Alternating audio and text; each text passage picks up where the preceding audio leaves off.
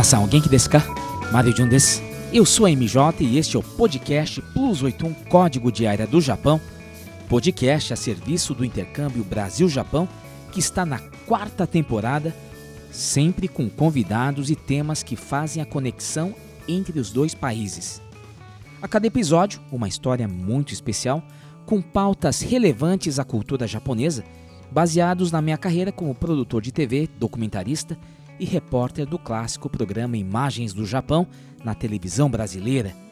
Este é um podcast original da MJ Podcasts e Comunicações, produtora de podcasts e consultoria audiovisual que está atendendo o mercado. Nossos estúdios estão localizados na Avenida da Liberdade 948, segundo andar. Os podcasts originais da MJ Podcasts e Comunicações estão disponíveis no www.plus81.com.br e também nas principais plataformas de podcast: Spotify, Apple Podcast, Google Podcast, Amazon Music, é, Castbox, Pocket Cast, Deezer e outros agregadores de podcast. Você digita Plus 81 e rapidamente você vai identificar o nosso logo bacana, que é um amplificador fazendo alusão ao número 81, porque 81 é o código de área do Japão. Aproveitando o ensejo, gostaria de avisar que nesta semana teremos a volta de Rosa Miyake no seu programa de músicas japonesas, o Aeroporto de Hakodate, seleção musical elaborada ao norte do Japão. Um original, né? Que da nossa produtora, da nossa empresa MJ Podcast Comunicações. Bem, quero agradecer a você ouvinte e a todos que prestigiaram o último episódio, que foi o Além da Língua Japonesa, com a queridíssima professora Margarete Shimura, Sensei Margarete Shimura, que nos concedeu uma entrevista riquíssima, maravilhosa sobre o ensino da língua japonesa no Brasil.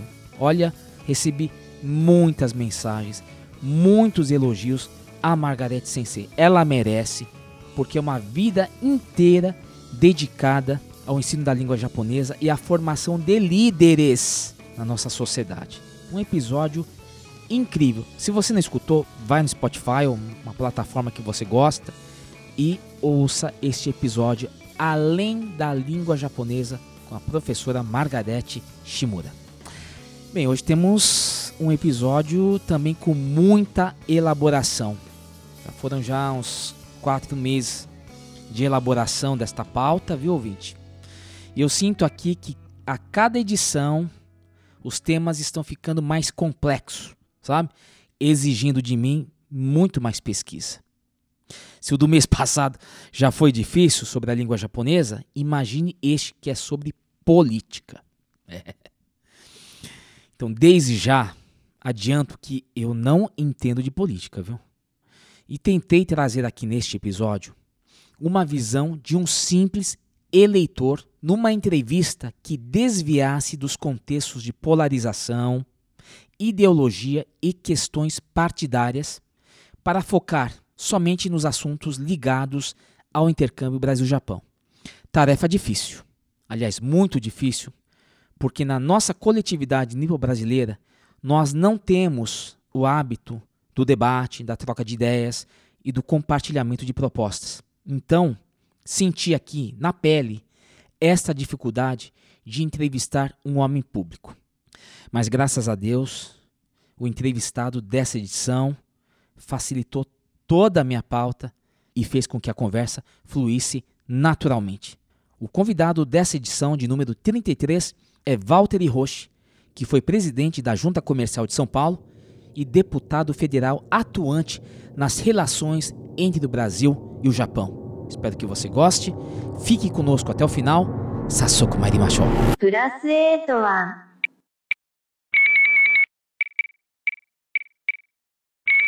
Ouvi esse som tão peculiar da nossa democracia pela primeira vez quando fui mesário em outubro de 1996, ano da implantação das urnas eletrônicas no Brasil. Na minha sessão eleitoral, que ficava no bairro do Campo Belo, em São Paulo, Soubemos naquele dia da votação que um dos nossos colegas mesários tinha sido morto com a namorada dois meses antes num assalto que repercutiu nacionalmente. O caso do famoso Bar Bodega em Moema. O dentista José Renato Tarran pediu calma ao bandido. Determinou a libertação dos acusados. Naquele 10 de agosto de. Mesmo nesse clima de luto, nós precisávamos lidar com a novidade da eleição de 96. Lembro que estávamos preocupados né, com a autonomia do no-break da urna, acho que era aproximadamente uns 30 minutos, caso faltasse luz. E de fato isso aconteceu. Caiu o disjuntor de alguma das salas da escola, inclusive a nossa. Mas a gente tinha se precavido. Logo de manhã, todos nós resolvemos dobrar todas as cédulas impressas para uma eventual emergência. E não foi necessário, graças a Deus. A energia elétrica das salas foi restabelecida e a votação seguiu bem até o final. Foi bem no ano em que o Celso Pita, apadrinhado por Paulo Maluf, assumiu a prefeitura de São Paulo. E ó, e lembrando que é uma época do começo do celular e da internet do Brasil, né? marcado com aquela transmissão emblemática da música ao vivo do Gilberto Gil. Cria meu website,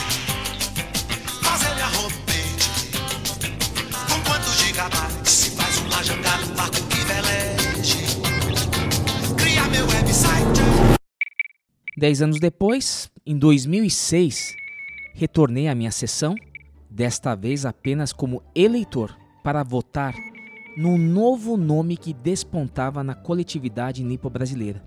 Era um empresário chamado Walter Shinji Hiroshi, candidato a deputado federal, jovem, que não tinha ranço político.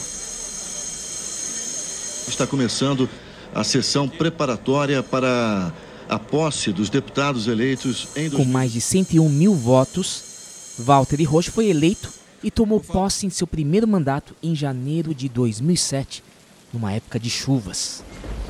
Ele integrou a 53ª legislatura da Câmara dos Deputados em Brasília, ao lado de nomes da velha política, como Paulo Maluf, Michel Temer, Luísa Erundina, Márcio França e Gilmar Tato. Emocionado, Walter prometeu manter, defender e cumprir a Constituição, observar as leis, promover o bem geral do povo brasileiro e sustentar a união, a integridade e a independência do Brasil.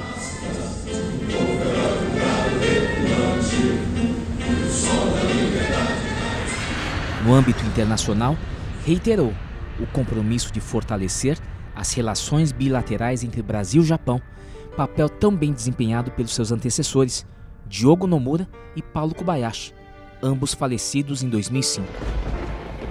Agora em 2022, a coletividade nipo-brasileira enfrenta mais uma crise, após as consequências da pandemia do coronavírus. É preciso eleger um representante por São Paulo que possa desempenhar o papel para manter os laços históricos entre Brasil e Japão com afinco, compromisso e amor. Está na ordem do dia. Essa tempestade um dia vai acabar. Quando a chuva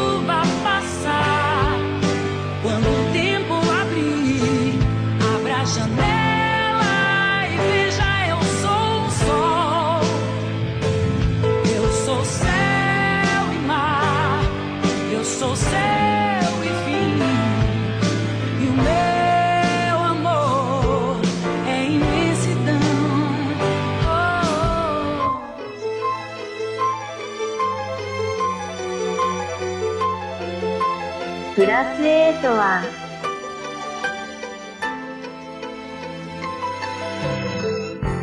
Estamos de volta. Um episódio desta quarta temporada do Plus 81 Código de Área do Japão. Hoje você já está percebendo, né, ouvinte, que eu estou aqui meio ofegante, tenso, porque meu convidado é um homem público. É meu querido Walter Hiroshi, deputado. A gente fala sempre pelo último cargo, né? Que a pessoa assumiu, deputado federal, foi presidente da JUCESP e está sempre presente na comunidade nipo-brasileira e principalmente no fortalecimento dos laços entre o Brasil e o Japão. Tem um laço histórico enorme que a gente vai conhecer essa grande figura. Tenho o prazer de chamá-lo de amigo também, de senpai, que é o veterano, né? Foi da, da escola do Nihongaku também. E hoje é o meu sensei. Vai ser sensei de muitas pessoas que a gente vai conhecer um lado da política nipo-brasileira. Evidentemente que vão passar pela sua jornada pessoal, como ele, ele chegou ao momento de ingressar na vida pública, qual que foi o clique dele. Então, eu tenho a honra, o prazer de receber aqui nos estúdios da MJ Podcasts e Comunicações, aqui no coração da liberdade, Walter Hiroshi. Tudo ótimo, querido amigo Mário Jun. Um prazer enorme estar contigo mais uma vez. E eu que acompanho os seus podcasts, a gente acompanha esse trabalho com muito talento que você realiza e me sinto honrado, prestigiado é, no dia de hoje estar do seu lado fazendo essa, essa conversa, né? Essa conversa de duas pessoas que se conhecem, que têm amizade de longa data e é um prazer muito grande estar com você e estar com os- todos os seus ouvintes. Muito lisonjeado porque eu sei que a sua agenda é acirrada, apertadíssima e você achou um tempo aqui para este podcast, podcast que eu faço com muito carinho. Tem um público de, é, qualitativo, um público maravilhoso que entende a nossa proposta entende quando um convidado da sua altura vem aqui para trazer outra visão do intercâmbio Brasil-Japão. Então, mais uma vez eu quero te agradecer, agradecer a toda a sua equipe, o Júlio Matsuyama, a dona Lilian, que sempre me tratam com muito carinho, com muito respeito. Então, eu sinto aqui, assim, às vezes assim, meio preocupado, porque eu sei que você tem compromissos maiores. Mas, como eu tenho o meu ouvinte, ele merece um convidado da- do, seu, da- do seu calibre. Walter, nesse primeiro bloco, que é o, o- o bloco de apresentação do convidado, a gente não pode fazer uma conversa de dois amigos, porque a gente não- precisa de microfone, não precisa de nada, né? A gente vai fazer uma, uma, uma conversa aqui para apresentar você ao ouvinte que já conhece e quer conhecer com mais profundidade, e também ao ouvinte que também não conhece e, e vai ter um interesse muito grande saber que tem uma pessoa pública, um deputado, que trabalha pelo intercâmbio Brasil-Japão e também pelo Brasil. Você vai ter essa oportunidade de falar sobre isso. Então eu gostaria que você falasse um pouco da sua trajetória. Aqui no primeiro bloco vai ser o Valtinho. Porque lá naquele Instagram tem um post que é muito legal o seu Instagram, que eu achei muito engraçado. Tem- o pessoal chama você de várias coisas, né? É. Não, é Valtinho que não. Valtinho tudo bem, né, carinhoso? Walter, Valtinho, Yoshi, É. Hiroshi. Não, Hiroshi. Hiroshi. Eu falei, que que é isso? Que, que, que, que- né? Então, aqui no primeiro bloco, eu gostaria de entrevistar o Shinji, Walter Shinji Roche e o Valtinho. No segundo bloco em diante, eu quero entrevistar o homem público. Aí a gente vai saber mais, focar nessa parte aqui do, do seu trabalho frente ao intercâmbio Brasil-Japão. Mas, para começar, seu pai, que tem uma relação muito grande com a minha família também, que é a, a Cosméticos Hiroshi, lo- lojas Hiroshi, anunciava no programa Imagens do Japão da minha mãe, né? Verdade. Então eu lembro bem que eu ia aqui na. na como é Rod... Rodrigo Silva. É. Então, assim, já começa daí. E o seu pai, que eu acho que é importante dizer, ele é uma figura histórica de uma geração do pós-guerra chamados Kotia Seinen. Perfeito. Como é que começou essa história aí? É isso aí, Gil. Meu pai, é, ele chegou ao Brasil na década de 50. Costumo dizer sozinho, solteiro de navio. Foi naquela imigração do Cotia Senem, que eram jovens que vieram para o Brasil trabalhar na lavoura, principalmente nesse contrato que eles tinham com as comunidades aqui de Cotia, né? Ele tinha esse sonho de se tornar um dia um grande fazendeiro no Brasil. Ele era filho, um dos filhos de uma família grande no interior de Kumamoto, sul do Japão. Ele tinha muita facilidade eh, de se relacionar. Ah, é? Ele era um grande comerciante. Deixa eu só fazer um parênteses que essa história é muito interessante.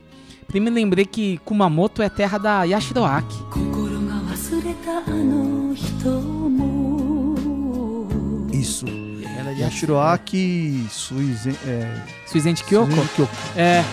爽やかに恋をして」 E no Japão ele me contou que um dos primeiros empregos que ele teve na cidade de Kumamoto, acho que vocês não sabem essa história, ele foi vendedor de calçados de uma loja de departamentos Ah, em é? Kumamoto. Nossa senhora. Esse foi. E depois ele trabalhou numa outra empresa que, trabalha, que mexia com importação e exportação também, né?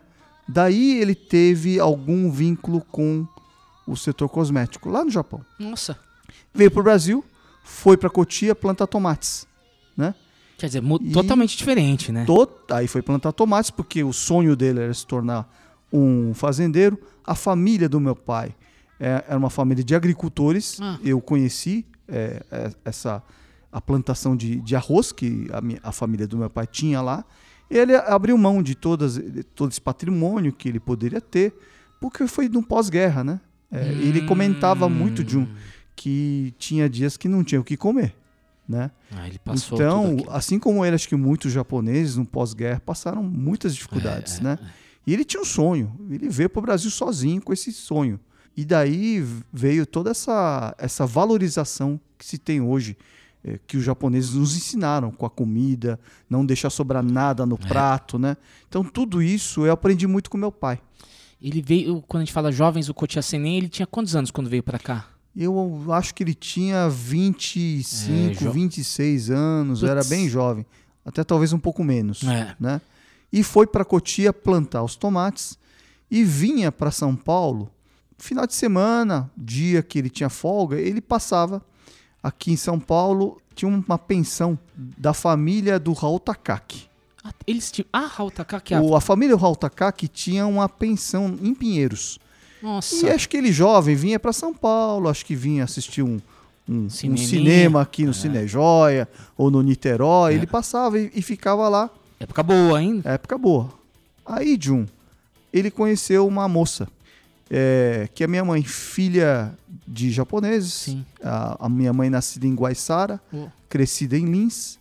Eram agricultores, meus avós, da parte da minha mãe, e vieram para a- bairro de Pinheiros, tiveram lá uma barraca de feiras. Minha mãe mais velha, ela era mais velha da família, da- dos filhos, e ela tinha que cuidar dos, dos- dos irmãos enquanto os pais trabalhavam, Hum. meus avós.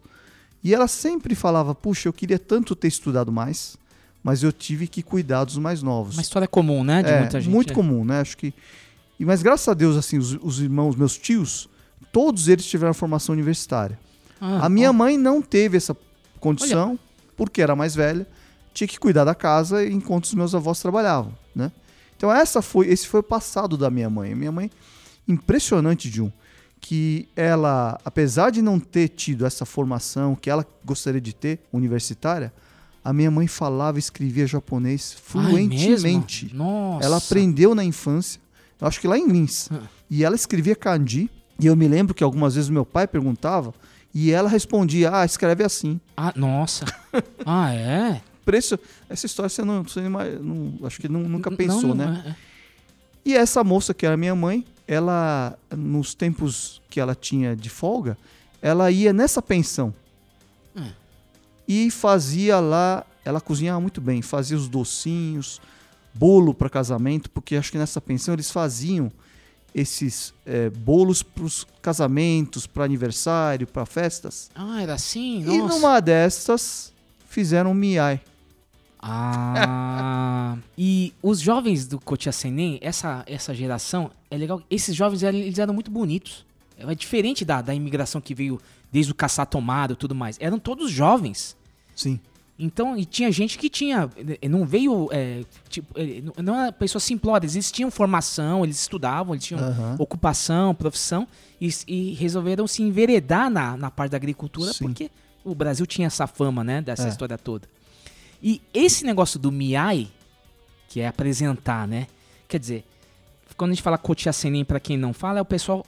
São esses jovens que foram pra Cotia. inicialmente para Cotia. De lá eles acabaram indo para outros locais do Brasil. Mas acho que esses navios chegavam em, em Santos e eles iam para Cotia. É. Aí tinha essa preocupação, né? Vem jovem, ele não pode demorar muito. Tinha que casar rápido naquela Casar, época, né? é. E aqui tinha esse costume do Miai, que é, é o, É. é o que o Tinder faz pra gente hoje, né? É isso mesmo. É isso mesmo. Não tenho. Tinder não, mas eu sei que... Eu também não. Mas, ô Jun, é, é, a história que, que, que me contaram é que esses jovens, todos os homens solteiros vinham para o Brasil, né? Dessa imigração Kochiaseinen. E teve um momento em que eles foram buscar as noivas no Japão. Exatamente. Hanayome. É, foram buscar porque não tinham aqui é, moças para se casarem. Então foi um grupo lá buscar as moças japonesas. Mas alguns tiveram sorte de encontrar com as Niseis aqui. Que foi o caso do meu pai. Que aí é diferente, né? Tem relacionamento. Agora, teve muitos aí. a- história do Kotia Senen ainda precisa ser contada. Teve muitos casos assim infelizes, né? Porque Miai é aquilo. Não, não é você mandar um WhatsApp, né? É você mandar foto. E as moças recebiam as fotos dos rapazes bonitos. Sim. Muitos voltavam aqui depois daquele sol escaldante. Desdentados eles. Tem uns que estavam desdentados. Porque não era. eh, Sofreram também. Muitos sofreram É. aqui, né? Então teve muito conflito conjugal. Aquela coisa. Divórcios depois aconteceram. Mas teve muitos casos que deram certo também. Então a história do ser humano é assim. No caso da família Roche deu muito certo, né? Deu certo. Graças à pensão lá do, Deu do. Takaki lá. E o Raul tem uma, tem uma conta aí no meio, viu? Conhece, então, ele conhece seu pai há muito, conhecia há muito tempo. Muito tempo. Não sei se ele ficava lá, mas parece que eram de pessoas ligadas à família dele. E Pinheiros tinha muito japonês Nihonjin, né? Isso, Largo da Batata, aí, né? É. É, eu, eu me lembro ainda desde criança, eu frequentava a casa dos meus avós ali, né? Então, a minha mãe estudou inclusive na escola de japonês. É, tinha uma lá forte- perto. Os é. meus tios todos estudaram japonês, eles todos escrevem, escreviam e falavam Uhum. japonês fluentemente. Todos os meus tios. Então foi isso que aconteceu. E Hiroshi-san conheceu sua mãe. E esse negócio do, do, do cosmético, porque além do, do lance, quando eu falo que anunciava no, no Imagens do Japão, anunciava o quê? Tinturas Bigen, famosíssimo do Japão. É. Seu pai é empresário já. E eu pintava o cabelo da minha Batian, eu mesmo, sou medo. O Batian no ca- cabelo. Então, o, o, o- eu, sei, eu sei pintar cabelo. Passa, passa um creme pra não ficar na testa, aquelas. E como é que foi aqui pra gente saber essa, esse empreendimento, então, seu pai, da pensão lá dos Taka aqui no É. Pinheiros? Da pensão lá de Pinheiros, do casamento dos meus pais, os três filhos que vieram na sequência. É, Você é o- você é o mais velho? Eu sou o mais velho, nós temos, eh, somos mais dois, eu e mais dois. O Reinaldo, infelizmente, faleceu, nos deixou, e o Jaime, que é o nosso caçula, né? Os- o meu pai, eh, junto com a minha mãe, eles decidiram montar uma pequena loja de artigos para cabeleireiros aqui no bairro da Liberdade, na Praça João Mendes, em frente ao Cinejóia, antigo Cinejóia. Ah, do é lado, é, do lado da loja do meu pai, tinha a escola de cabeleireiros Akaroshi. Akaroshi, famoso. Senhor Akaroshi. Nossa. Ele foi inteligente, montou uma lojinha do lado da escola, Hum. né? E dizem que naquela época a- o- o- as moças Niseis, elas aprendiam a profissão de cabeleireiras e os pais montavam um salão para elas, né? E o meu pai viu essa oportunidade, acho que nessa época ainda não tinha Ikezaki, e o meu pai montou esse comércio, ele ia de salão em salão com uma sacolinha. Nessa sacolinha tinha tintura para cabelos, acetona, água oxigenada, só. todos os produtos de uso do cabeleireiro. Ele não falava português, mas acho que ele tinha um sorriso bonito, era uma pessoa muito educada, muito cordial É. e conseguia fazer as suas vendas. E a minha mãe ficava no caixa, Olha ficava na loja no caixa, né? E eu me lembro que nós morávamos aqui num pequeno apartamento aqui na Liberdade e a gente ficava em casa, minha mãe voltava para fazer almoço, tal, era uma vida muito corrida para ela hum, hum. né? Cuidar dos filhos, botar para escola e cuidar da loja. Foi assim que nós fomos criados nessa lojinha. Os negócios cresceram. Aí o meu pai foi para uma outra loja maior, No- na rua Rodrigo Silva 38, comercial Yoshi, e lá que os negócios começaram a crescer. E essa experiência que meu pai tinha com importação, exportação, que ele aprendeu no Japão, possibilitou ele iniciar um novo negócio que não mais o comércio de cosméticos, mas também a, a distribuição do produto chamado Bigen. É. Tinturas para cabelos lá de Nagoya, numa empresa chamada Hoyu, que é líder de mercado nesse segmento de coloração capilar no Japão.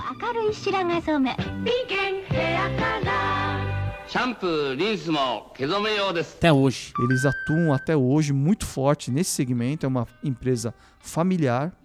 Eu conheci o, o, o pai, é, o, o, filho do fundador, Olha. que tinha mais ou menos a idade do meu pai. os filhos também que sucederam os negócios, era uma empresa familiar. Hum. E nós construímos um relacionamento é, de negócios muito assim sólido com, com essa empresa, com a família Mizuno lá de Nagoya. E nesse período que ele trouxe o Big Game pro Brasil, eu tô tentando fazer uma um resgate aqui, foi um momento de ouro da colônia japonesa, porque foi um momento que começou a ter a prosperidade, né? Os anos 60, que é considerado um ano muito importante e tal, e a vinda de produtos japoneses de lá. Então, é, Yakult, tinha... É, Nissin acho que foi depois, que eu lembro que meu pai tava... Viu essa novidade do, do, do macarrão instantâneo e É, tudo eu mais. acho que foi na década de 70. Nissin, né? Nissin. É. Foi na década de 70 que meu pai também trouxe pela primeira vez a marca Big Game. Foi década de 70. A 70 foi? Foi década de 70. Ah. Eu ainda moleque, mas eu lembro que meu pai até chegou a fazer propaganda no Ima Japão. Depois, até em algumas novelas, ele fez um investimento com esse produto. Olha só, porque É, ficou lá famoso, atrás, viu? é, na primeira fase. É. Depois, meu pai teve um problema de negociação com, com essa empresa. Eles romperam o contrato. Ah, foi assim. Eles romperam o contrato. E por um tempo ele ficou sem distribuir essa marca. E meu pai, muito inteligente, esperto, né? Criou a marca própria, Ah, chamada Bijin. Ah, ah, é verdade. Aí ele criou uma marca própria, uma fórmula própria feita no Brasil, mas uma forma muito tímida, ele mantinha Bidin. o Bijin, o Bidin. É, então, eu sei porque Game, usava, Bidin, né? né? Bidin é mais legal, né? E na década de 80, os japoneses procuraram novamente meu pai. Eles falaram, senhor Hiroshi, nós queríamos que o senhor continuasse, voltasse a distribuir a nossa marca Big Game, Ah, né? Ah. Da década de 80. Aí é, ele fez o seguinte acordo, ele falou, não, eu não vou brigar com o gigante, eles são fortes. Eles compraram a marca nossa, Bijin, sim. né? Tirou o Bijin do mercado. E aí meu pai começou a segunda etapa da Big Game. Então eles sempre viram aqui o, o, o, o mercado brasileiro com bons olhos, né? Sem dúvida, o mercado brasileiro na América Latina é o diamante para eles, né? Então, os anos 60, a gente tinha um, um boom maior de importação. Porque tinha aquelas casas raças, né? Tinha essas casas de famílias que a- a- agiam na- no comércio. E tinha a parte de importação desses produtos japoneses, né? Depois do, do pós-guerra, Sim, com a, com a abertura da- das relações comerciais, né? sim, Na época do Juscelino Kubitschek, né? certo. Só que aí, uma comunidade grande, um grande laboratório de, de consumo também, tinha um público que iria consumir esses produtos do, do Japão. Então era uma época que a, a comunidade era im- importante para você também abrir espaços para as empresas multinacionais. Porque se você tem um público consumidor, você tem, já tem uma abertura Tem uma mercado. base né, de consumo que pode ser expandida depois para um mercado maior. né? Exatamente. Então, o seu pai faz parte dessa, dessa revolução na área cosmética. É, né? dessa história né, que, que ele participou, né? Aí como um dos precursores do, do varejo, É. é, do cosmético aqui na cidade de São Paulo, né? Depois vieram outras lojas aqui na região central, como o próprio Ikezaki, como Uhum. o próprio Casa Circe, o Boia aqui na rua, é, rua da Glória. É, a, a Liberdade, naquele momento, se tornou um polo de venda de produtos para cabeleireiros. Ah, então então o isso que pessoal vinha para cá. Segunda-feira lotado. É, aí você tinha a escola de cabeleireiros, é, a Carrocha que eu falei, e a Teruia, Teruia. que até hoje existe. Escola- Teruia é um grande amigo, É, né? Ah, é? É uma pessoa fantástica, o seu Teruia. Tá até hoje, ele tem fotos lá, você vai ver. Tem aqui do Imagens, ele que maquiava as meninas do Misnisei. Então, Era isso, nossa, que história. então acho que a, a comunidade japonesa, é, os nossos pioneiros, construíram uma parte dessa história aqui na cidade de São Sim, Paulo. sim. E daqui foram levando para outros pontos do nosso país. Eu, tô destacando com bastante ênfase aqui essa parte, porque a gente sempre tem na nossa história dos nipo-brasileiros, dos imigrantes japoneses, uma ênfase maior na área rural, na agricultura, Sim. que é uma contribuição nacional. desenvolv- dúvida. né? Mas há um desenvolvimento no comércio. A vocação do, do japonês para os negócios é uma coisa impressionante. E foi dessa vocação de vários empreendedores, que a gente usa essa palavra hoje, que a gente tem esse fomento, né? Sim. Hoje, não só em nível aqui eh, da cidade de São Paulo, mas em todo o território nacional. Nacional. A visão do empresário. E eu acho que você pode dizer muito isso, porque você tem esse tino. Hoje a gente está indo para uma direção do homem público, mas você é o empresário. Você, por muito tempo, atuou nessa área de cosmético. Foi uma, uma, uma tendência natural disso que aconteceu? Olha, é, eu nasci, eu cresci dentro de uma loja, né? É, os tempos de férias eu ficava dentro da loja. A minha diversão era trabalhar na loja, fazer em- os pacotes, os embrulhos, Ah, eventualmente atender alguns clientes, né? Fazer entregas, é, contar estoque. E a mãe- minha mãe assim falava: Olha, Walter, se você quebrar esse esmalte aqui, tá vendo? Uhum, Você tem que vender mais 10 para recuperar esse prejuízo. Então, é, desde a Nossa. minha infância que eu fui educado dessa forma, a dar valor às coisas. Eles me mostravam quanto era difícil é, ganhar dinheiro, quanto era difícil né, aquela vida que nós tivemos. Graças a Deus tivemos educação. Ah. Passar fome nós nunca passamos. Ah. Mas como todo comerciante, altos e baixos, né? Altos e ba- baixos. Conhece, né? Momentos bons, mas momentos difíceis, né? De prejuízo, de perdas. Todo mundo, todo empreendedor tem isso. né? Tem, tem uma foto. Eu, tô- eu- eu fiz a lição de casa, hein, Walter? eu, só- eu tô lá direto no Instagram, lá, né? Você tem uma foto de criança. Eu gostava muito mais do que o financeiro, eu gostava de falar com as pessoas. eu Ah, gostava é? do atendimento. Nossa. Né? Eu gostava de estar ah, na frente do, do, do cliente, do consumidor. É mesmo? É engraçado, né? É porque eu tenho essa imagem de você, o administrador, FGV e tudo mais. Eu falei, nossa. Tem essa formação toda, mas eu me, eu, na minha memória, eu gostava de ficar lá na loja, sabe? Até nas férias eu ficava lá. Agora, é? quando a minha mãe mandava eu contar estoque, eu queria morrer. ficar dentro do, do estoque contando produto. Agora começa a Eu entender. queria morrer, porque eu queria ficar na- no front. Walter, você depois se formou, você formado pela FGV, administração. Isso. E você, então você estu- estudava e fazia Nihongo. É, eu na verdade, eu durante o período do ensino básico, fundamental, naquela época era colégio, ginásio, colégio, né? Eu estudei a língua japonesa no meu contraturno. né? Então, se eu fosse para a escola de manhã, à tarde eu ia para o churraco, né? Até o vestibular. Que depois do vestibular, aí eu me, me concentrei em entrar na faculdade. Ah. E aí eu, depois da faculdade, eu tive que deixar a, a escola de japonês. Ah, é. É uma pena, né? Hum. Hoje eu falo a língua, em língua japonesa. Olha E nesse inteirinho eu me formei em administração. é, eu tinha trabalhado rapidamente no mercado financeiro, no Citi. Fui treinado Ah. por dois anos, né? Eu- Porque eu queria ter uma experiência fora da- dos negócios da família. é, porque eu queria ser empregado, né? Antes de ser Hum. dono, eu queria ser empregado. Queria conhecer, né? Queria conhecer outros setores. E eu fui para o mercado financeiro, fiquei dois anos. E eu tive uma outra oportunidade de poder trabalhar nos Estados Unidos durante dois anos Ah, é? numa trading japonesa. Lá eu tive assim uma grande oportunidade de até como um dos funcionários mais jovens e mais é, tipo estagiário, né? O meu chacho era um, um- um executivo em- empresário japonês Olha só. né? E os meus chefes eram americanos. Então foi uma experiência cultural fantástica, porque você tinha executivos japoneses, executivos americanos, trabalhando numa mesma empresa que era uma trading japonesa. E eu fui para lá estudar, aperfeiçoar meu inglês e ao mesmo tempo fazer um curso de especialização em comércio internacional. Então de dia eu trabalhava na prática e à noite estudava teoria Olha só. né? Tinha um carrinho velho lá, um Datsun velhinho que eu comprei Ah, é? de mil dólares, né? Morava num apartamento compartilhado com mais dois Nikkeis que Ah, é? moravam com- comigo, né? Você tinha quantos anos, Walter? Eu tinha 25 para Oh, 26, 26, maravilha, hein? 26. É, Voando, hein? e foi muito bacana eu aprendendo, né, na prática, é, como se fazia comércio internacional.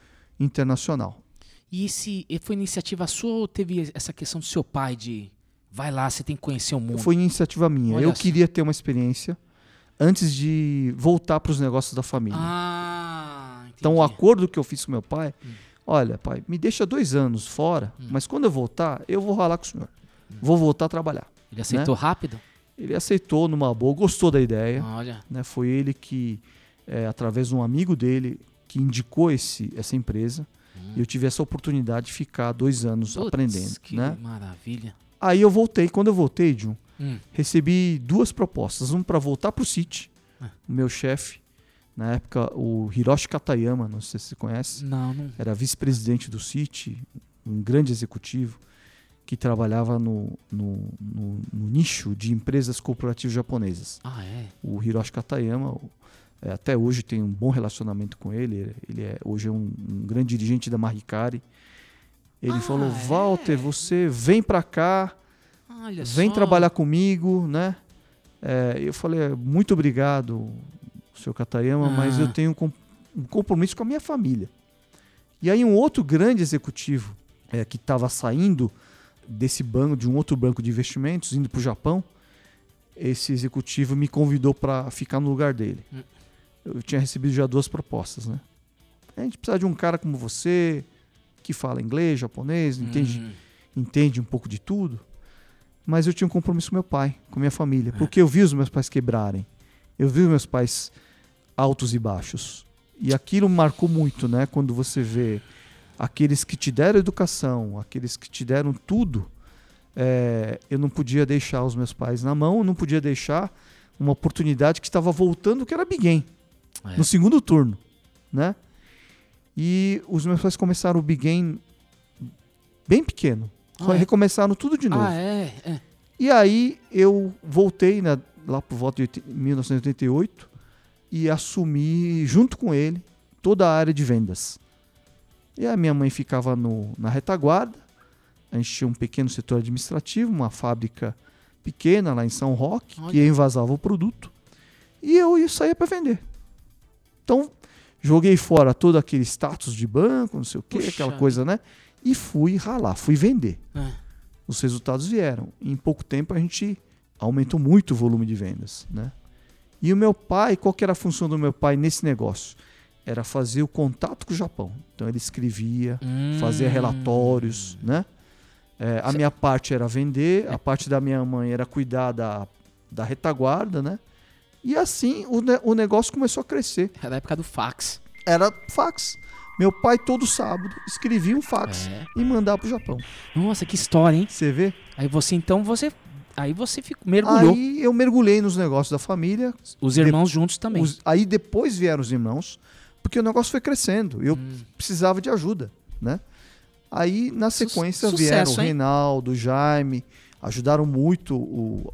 Aí nós construímos uma marca chamada Xen, que era a marca mãe de outros produtos que nós lançamos. Isso- Nós lançamos outras marcas aí próprias, porque a Big Game era uma representação de uma empresa japonesa. O Xen foi, é, foi fundado em que ano? Aí nós criamos essa marca Xen já na década de 90, depois que as coisas começaram a caminhar. Eu né? lembro bem. É. Eu tinha uma participação, assim, um- uma força bem grande na, é, na comunidade. Todos com- produtos capilares, né? Ganhei bastante brinde, viu? É. Às vezes eu pegava dois. Eram bons um. produtos. E aí, nesse momento, você então já é um consagrado empresário por volta quê? De uns 30 anos? É, 30 e poucos anos. Eu já estava. Já tínhamos montado uma estrutura comercial muito grande, muito boa. É, muitos amigos da comunidade Nikkei, né? é, que eram Ah. clientes nossos. Essas perfumarias todas, né? Ah, O Tério Errara. ah. Perfumaria Tério, né? Putz, O, o Rede Sumire, O Minoru San, O Minoru agora Putz, com- ele é com outra rede forte É, que ele é criou, é. né? É, Soneda, é. né? E tantos outros, o Boia, vários outros.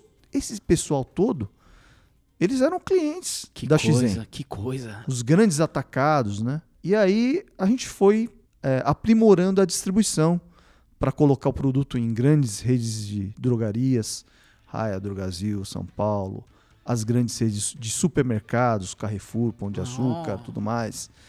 Então, nós chegamos a atingir cerca de 40 mil pontos no Brasil todo, né? Puxa vidas. Arma- o Martins, o grande atacadista lá de Uberlândia. E esse pessoal todo, a gente construiu um relacionamento. Eu fiquei amigo deles, né? Pequenas lojas hoje têm redes de perfumarias, né? Uhum, Você sim. vê como eles cresceram, É, né? é. Como eles cresceram. E o Ikezaki, que era concorrente do meu pai, virou um amigo, Ah. um cliente. Né? Olha só. Depois, no futuro, até um, um parceiro, Ah, né? um ah, amigo, ah. é, um apoiador. Né? Então, a vida dá voltas, né, Gil? O, o seu pai faleceu quando? É, eu perdi meu pai em, em 95. Ele faleceu, ele tinha um problema sério com é, de bronquite asmática, Ah, falta de ar. Eu acho que muito fruto do, do- dos tempos que ele trabalhou em Cotia, com aqueles agrotóxicos. Ah, é né? verdade. É, ele era uma pessoa muito sensível. Uh-uh. Qualquer coisa ele já espirrava. E, e ele nos deixou. Foi uma perda muito grande para a nossa família. Não, né? ah. Ele viu o sucesso do Xen. ele ele acompanhou essa trajetória, ele ajudou muito ele na retaguarda, né? É, nós desenvolvemos muito a Xen e ele tinha um outro sonho, é. que era trazer a marca Shiseido para o Brasil. Era sonho dele. Maravilhosa marca, hein? Minha mãe é adora.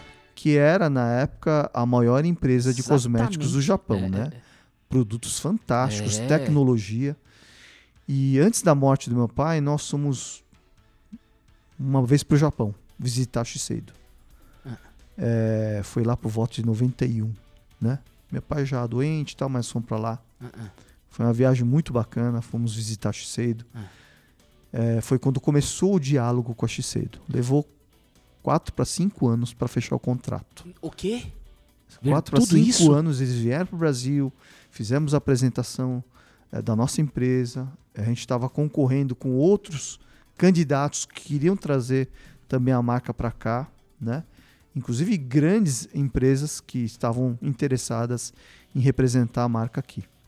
Olha que história. E aí, numa última reunião no Brasil, o diretor da área internacional que cuidava da América Latina me chamou e falou: Olha, eu quero eh, te convidar para um jantar hoje. Me levou para um belo restaurante francês. Eu não estava Ah. acostumado com aquelas coisas, né? Ah, Ficava mais no- nos lugares mais simples, ah, né? E ele me ligou, levou, serviu um vinho. Ele tinha trabalhado na França, contou a história, falou: "Ah, Olha, Epa. Walter, eu te chamei para te dar o resultado. Vocês foram escolhidos Que- ah, para serem os assim. representantes da XC no Brasil. Eu falei, puxa, que bacana. Mas nós somos escolhidos porque nós somos filhos japoneses, nós É. somos uma empresa. Não, não foi isso. O motivo é que nós vimos capacidade comercial e a vontade de vocês. Muito mais a vontade de vocês. Olha que era uma isso. vontade do meu pai, né? E ele faleceu em 95, foi o ano que eu fui ao Japão assinar o contrato com a Shiseido. Que coisa. Fui ao Japão assinar. Eu não conhecia essa história. Eu- Agora, relembrando, eu É. agora comecei a lembrar que tinha alguma relação. É, e lá eu assinei esse contrato com a maior empresa vida, japonesa é, de cosméticos. Que orgulho, hein? E eu assinei com o presidente, então, era é, neto ou descendente de um dos fundadores da Shiseido. Nossa, já era neto É, assim? eu não sei, era um dos filhos de fundadores. Nossa Tava lá. E eu assinei com ele. Voltei ao Brasil, né? É, mas meu pai já, já havia falecido. Puxa vida, hein? Não, Shisei não é um produto. Minha mãe só usava isso. A gente ia pro Japão. Eu continuo usando. É. Você então tá nessa área, vira, vira um grande nome no cosmético brasileiro. Evidentemente, você começa a ter a necessidade de contato com outros comerciantes, você tem que estar numa associação comercial. E aí começa um outro tipo de relacionamento, né? Você pode dizer que esse tino político pode ter começado nesse momento? É, o, o direcionamento tá certo, Jun. É, eu fui convidado depois, dentro do setor cosmético, né, nós temos a representação do sindicato que representa as indústrias. Ah, né? olha só.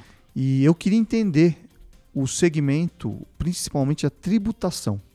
Porque quando nós começamos o cosmético, Ah, o IPI do, da tintura para cabelos era de 77%. Nossa. O ICMS, 25%. Então, eu costumo dizer que a gente não vendia produto, a gente vendia imposto. Né? É, porque era considerado naquela época batom, tintura para cabelos, é, alguns produtos de, dessa categoria como produto supérfluo. Então, o imposto, a tributação, verdade. era assim equiparado a cigarro, a bebida alcoólica, né? E nós não estávamos vendendo coisas tão supérfluas, eram produtos de necessidade. Hoje É. pergunto para uma mulher o que, que é o batom, É. né? O protetor solar que estava dentro do portfólio Creme. da ABPEC, a associação que eu participei, é, o protetor solar é saúde. Exatamente. Né? É. Então, o cosmético, o nosso entendimento era eram produtos para bem-estar do ser humano, das Hum, pessoas. Olha só né? que mudança, hein? Então, nós mudamos esse conceito e eu me associei à Associação Brasileira da Indústria, ao Sindicato das Indústrias de São Paulo, dentro da Fiesp. E aí eu comecei a participar da política, naturalmente. Visitar Brasília, visitar Ah. deputados, representando o setor com o meu presidente João Carlos Basílio. Nós fomos várias vezes a Brasília. E uma dessas ministras da Fazenda eh, era uma mulher. Eh, ela foi a primeira que baixou o IPI de 77 para uns 50. Ministra da Fazenda? Quem É, que é? Na época, era- acho que era Dorothea Werneck. Ah. Dorothea Werneck. Lá, década Nossa, de 80. é. né? E essa redução da carga tributária que possibilitou o setor cosmético crescer tanto. Olha só. Tanto é que o mercado brasileiro é, se não me engano, hoje, terceiro, quarto maior mercado do mundo. Né? Então, quem não tinha possibilidade de comprar um produto, passou a ter possibilidade porque os preços foram melhorando, a qualidade foi melhorando. Com a globalização, hoje o Brasil faz pesquisas, por exemplo, de produtos para cabelos afro.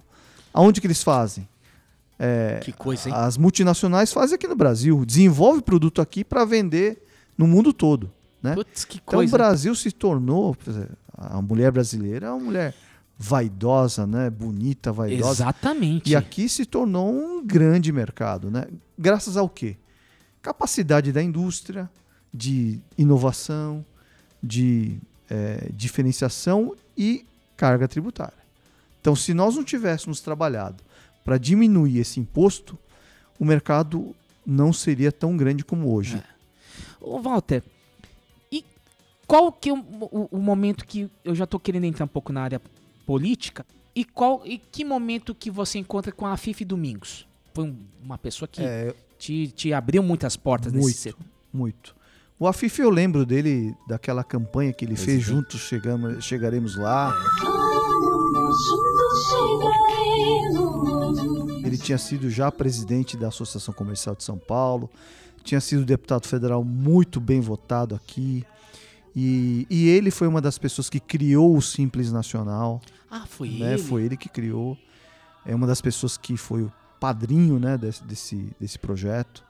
Então ele sempre lutou pela microempresa, né? Sempre Sim, lutou pelo sim. empreendedorismo, né? E eu já tinha uma admiração por ele.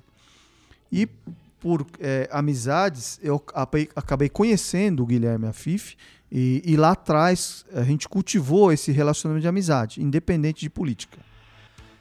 E aí eh, veio a minha primeira candidatura a deputado estadual, Eu lembro. né? Mas eu estava no momento da vida Hum. de fazer algumas mudanças, porque aquela etapa de XEM, de indústria, eu eu estava me sentindo já realizado, Hum. estava muito feliz com aquele momento. Mas eu estava buscando algo novo, um projeto novo para minha vida, né? Isso foi ali, É. eu tinha um pouco antes de 40 anos. É, eu lembro desse momento. É. E eu acho que a gente retomou até É. os contatos nessa época. fazer um parênteses que eu lembro é o seguinte, quando você veio com essa proposta e era um nome novo na comunidade, apesar de ser uma família tradicional, Mas a gente tinha uma, era uma época que a gente tinha Diogo Nomura, Paulo Kobayashi, os, os velhos caciques lá, Antônio Morimoto, Sim. né? Esse pessoal todo que a gente vai falar. Então, foi, uma, foi uma- um momento de, de um novo de um novo sangue na, na própria comunidade. Eu vou falar no, no aspecto da comunidade, Sim. onde eu tenho essa, essa vivência. E eu lembro que você teve sempre a, o, o clique de ter contato com os jovens. E é por isso que eu conheci você. Conheci você lá, Sim. na verdade. É. E eu lembro muito bem que foi uma, um jantar lá no, no, no restaurante chinês de um hotel. Não é mais chinês, é árabe agora. Nossa, É, senhora, como mudou, aqui, hein? Na Galvão Bueno. E tava toda uma turminha lá, acho que inclusive o Joe Hirata Joe Hirata. e o Thomas Yam- Yamamoto. Sim. Que até hoje ele tá com você lá, né? Sim. O apoiador. E aí, aí, naquela época, ainda nós tínhamos o, o programa Imagens do Japão. E você falou pra mim. Você sabe que eu não esqueci isso aí, Volta. Você falou assim. Nossa. É. Eu tô aqui trazendo essa proposta de. Você tava tendo, explicando por que, que você tava ingressando na vida pública. Sim. Você falou assim, John, um dia você vai ver que você vai querer mudar. Você vai não, não vai que- não querer fazer mais Imagens do Japão. Você vai sentir um- um- o, o sinal dos tempos, não só dos tempos do mundo, mas o seu tempo pessoal. Você sabe que isso me marcou Perfeito. muito. E você afirmando isso agora, é um momento de virada, né? um momento de virada. É um momento que você vai escolher os novos caminhos. Tem gente que erra nessas escolhas, né? É antes dos 42 anos, né? Foi antes dos 40, foi antes dos 40. Devia ter uns 38, 39. Foi lá por volta de 1998 ou 99 que isso Ah. aconteceu. E foi nes- nesse restaurante e, e uma das pessoas que me ajudou muito na comunidade ni- nipo-brasileira, principalmente nos jovens, foi Marcelo Hideshima. Exatamente. Esse é o meu grande padrinho na comunidade. Ele foi um dos primeiros vice-presidentes do Bunkyo, né? Ele começou o movimento jovem Ele lá. começou o Momento Jovem, ele começou é é, vários projetos, né? Que até hoje existem, né? O Seinen, É sem nem Bunkyo. Seinen Bunkyo, né? É, vários vários É projetos que e foi ele que a- me apresentou muitas pessoas, né? Ah, Entre eles o Jo- Joe Hirata, É. Thomas Yamamoto e outros, muitos outros, você que estava lá, né? que isso. É, menino, né? Eu já tinha 39 anos. Você era meu tio já lá, hein? Você era menino, né? Kohai. O, o, né? o, o, o Joe Hirata, ele era pós a volta dele, depois ele ter É, ganhado o concurso é, no Japão, na NHK. É, é isso aí. Aquela turminha lá, Aquela nossa, que turminha. tá até hoje. O, o Hirata tá com o Hideshima lá no Bunkyo. Sim, sim, sim, sim. Yamamoto. Isso. Nossa, e, e que tantos outros amigos, né? É, e a gente curtiu muito aquele momento, né? É, nós participávamos desses eventos da comunidade e eu ia até nas baladas dos jovens, né?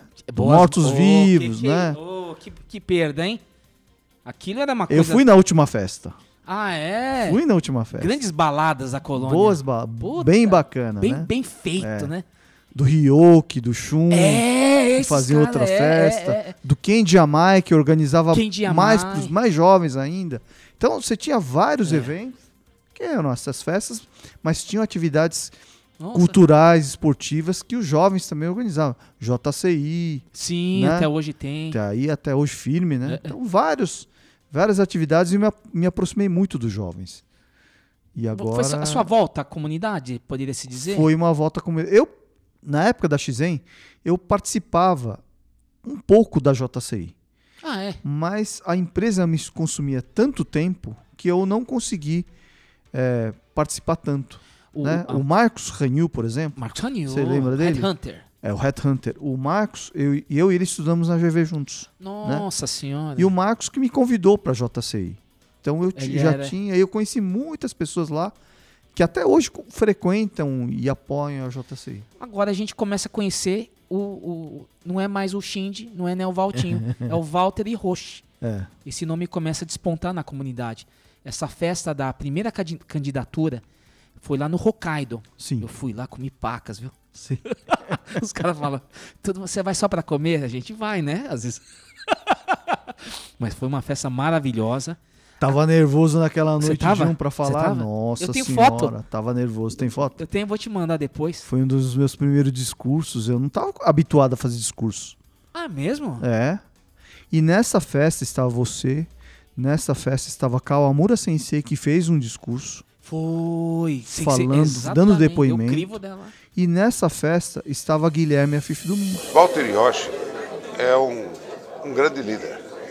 É um líder empresarial, um líder comunitário e que nós nos aproximamos num trabalho conjunto na Associação Comercial, onde ele nos ajudou com a sua experiência a levar avante todos os nossos projetos comunitários. Portanto, Sim, nós nos que foi um negócio Né? pra para a comunidade. Ó, deu um peso. Domingos e alguns deputados como Walter Feldman estava É, nessa festa. Nossa senhora. né? Paulo Kobayashi É, estava nessa festa. E eu, candidato a estadual, na comunidade, fazendo uma parceria com o Paulo Kobayashi. Foi aí. Era PSDB. PSDB. A primeira foi Ah, PSDB. verdade. Mas foi uma festa maravilhosa, acima de tudo. Porque faz tempo que não acontecia assim. Você sabe o que eu quero dizer, né? Você tem um, novo, um no- nome novo, ele desperta assim, uma, uma animação. Interesse, é, né? É muito importante isso. E, bom, a gente agora descobriu que você foi pra vida pública. Agora a Sim. gente já sabe. Hoje você é consagrado. Mas a gente tá contando aquela historinha, né? Eu gosto de contar aquela historinha. Vamos para o segundo bloco, porque aí eu gostaria de já entrar nessa parte que você foi eleito deputado federal. Mas para quebrar o gelo, você que é um homem que vaidoso, bonito, tá sempre Vaidoso não. Ah, que Nem que- bonito. Nossa. Você, você que- me dá uma, uma, uma força aí, Walter. Apresenta aí um parceiro aí pra, pra. Ó, minha careca aqui, pô. Eu não vou pintar o cabelo, mas eu queria. Tem cabelo ainda, tem Caramba. cabelo ainda. Ih, mas em cima tá ficando Ô, ralo, hein? Tá, tá, tá difícil, hein? Já tem que usar um chapéuzinho aí na rua. Vamos voltar logo mais hoje. Plus 81, Código de Área do Japão. 33 edição da quarta temporada do podcast Serviço do Intercâmbio Brasil-Japão. Hoje, uma grande honra, tenho aqui nos estúdios da MJ Podcast Comunicações, deputado Walter I. Rocha. 1 de janeiro de 2003, um capítulo da história do Brasil. A capital federal consagra um novo presidente de 170 milhões de cidadãos. O ex-metalúrgico Luiz Inácio Lula da Silva é festejado a caminho do Congresso, onde faz o juramento à Constituição e discursa pela primeira vez como presidente da República. Hoje é o dia do reencontro do Brasil consigo mesmo. Pulso 81 Código de Área do Japão, 33 edição desta quarta temporada, sendo contemplado. Hoje, querido ouvinte, eu já tô mais calmo agora, né? Porque a gente quebra o gelo, fala, fala umas bobagens aqui, a gente já começa a ficar à vontade, né? Estou com o deputado federal, fui presidente da JUSESP, e acima de tudo, meu veterano do Nihongaku, amigo Walter de Roche. Esse bate-papo maravilhoso, você ouvinte deve estar gostando, porque é uma oportunidade de a gente conhecer um pouco mais, né? O homem público. Às vezes a gente não tem muita oportunidade. O podcast está proporcionando isso. E aqui é uma, de uma maneira assim mais suave, né? A gente poder bater um papo. Às vezes a gente fica muito no âmbito muito institucional, né? Porque às vezes o mer- a gente acaba sendo moldado dessa forma na comunicação. E hoje não. Hoje a gente quer conhecer mais o, o ser humano. Como a gente... A gente entrou nesse segundo bloco no momento de virada do Brasil. Foi virada de Walter e Roche, a gente acabou o primeiro bloco, no momento que ele se candidata a deputado estadual pelo PSDB. Tava lá naquele momento, já falei que eu comi. Gostou Samadesta? Comi bastante, viu? Tava gostoso. Tinha gotso. Festa sem comida é complicado, hein? Sabe que o pessoal fala mal mesmo, né? Aí, mas na festa do Walter você foi gotso. que Teve banquete. E a gente entrava na era Lula.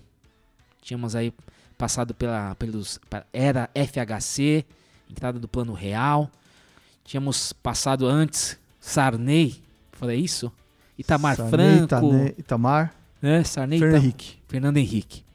E aí você contou toda a trajetória sua, da família Hiroshi. Nós temos um ponto muito, muito assim, delicado, assim, que me tocou aqui, que é assim, você vê a luta dos seus pais no comércio.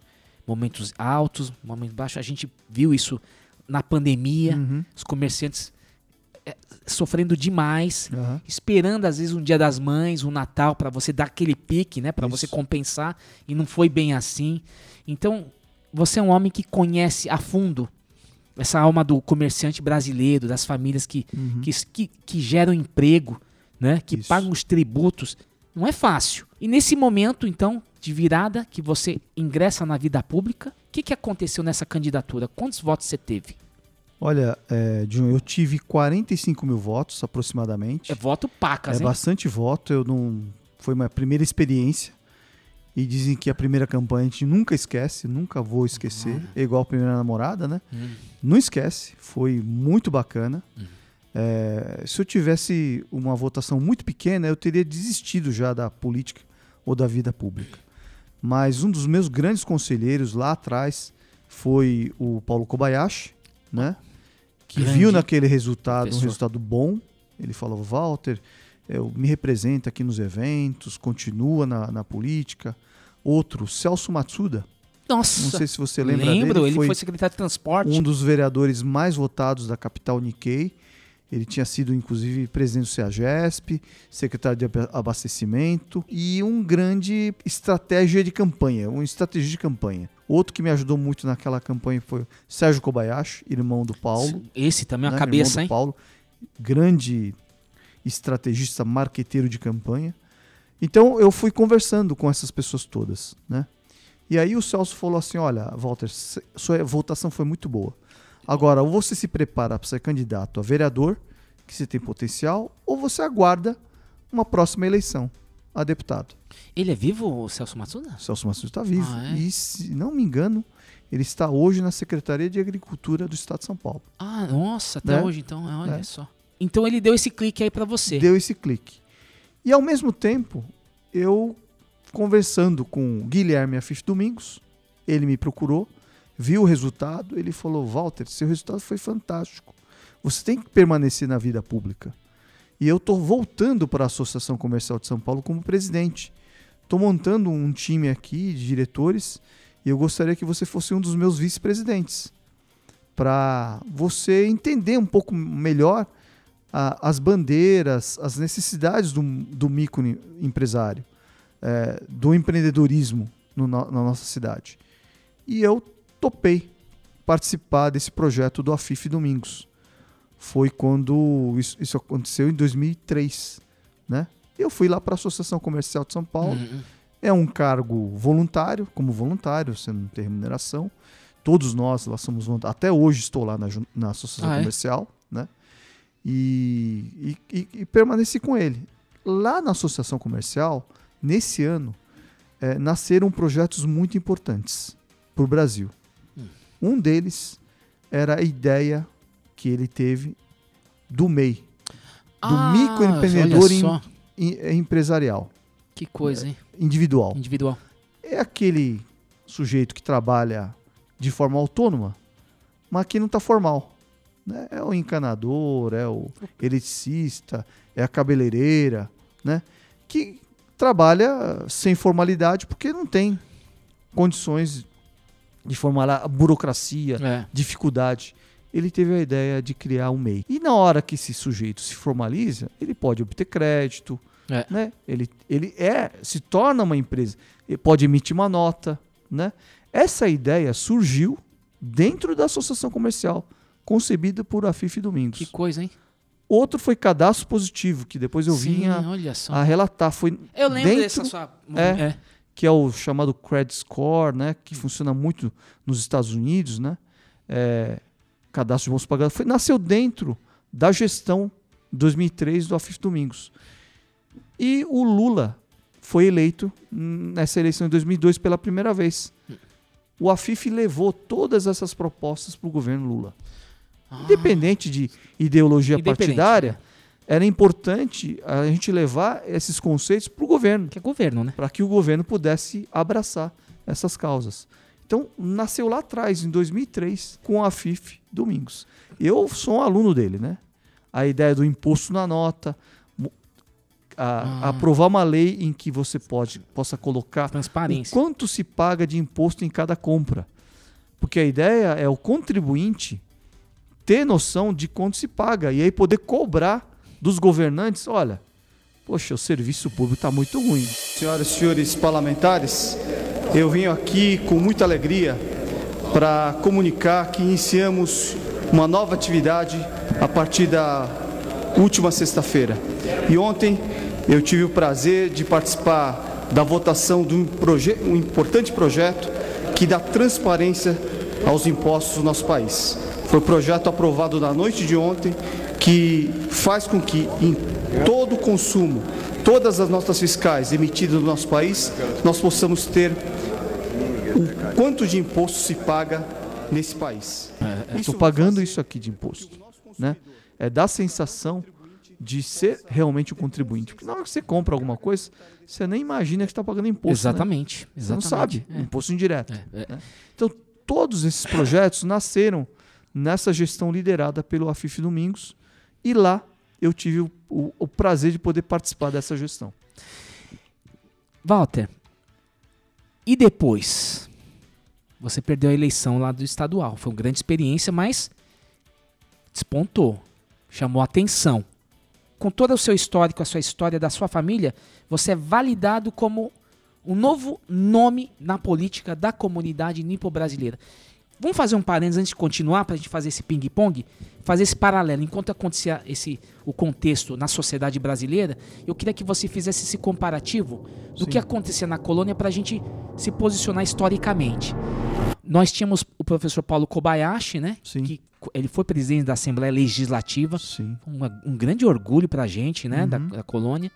Tínhamos até então o Diogo Nomura, Né? deputado federal, que foi muito ativo na questão do aliciamento, né? O aliciamento para decassegues. Eu não acompanhei essa, esse projeto do deputado Diogo. É, teve alguma coisa nesse sentido aqui. E aí, ou, ou vários outros que antecederam, né? Teve o Yuki Shigetamura, pós-guerra, né? E depois, assim, pro ouvinte entender que... Antônio Eno no Paraná. Antônio Eno, grande Paraná. Antônio Eno, é, É. verdade. É. A gente tem muitos nomes que às vezes o ouvinte desavisado não, não faz ideia do quanto o não só o japonês, o nipo brasileiro, que são os filhos japoneses, tem esta vocação política. Então Uhum. tem todo um, um histórico desse povo todo que você teve muito contato. Aham. A gente tem o costume, né? É. O hábito e o privilégio de ter contato Sim. desde pequeno com o pessoal eh, da, da vida pública, né? deputados, vereadores. Faz parte da nossa formação. A comunidade sempre conseguiu eleger os seus representantes. Muito bom. Nesse passado, né?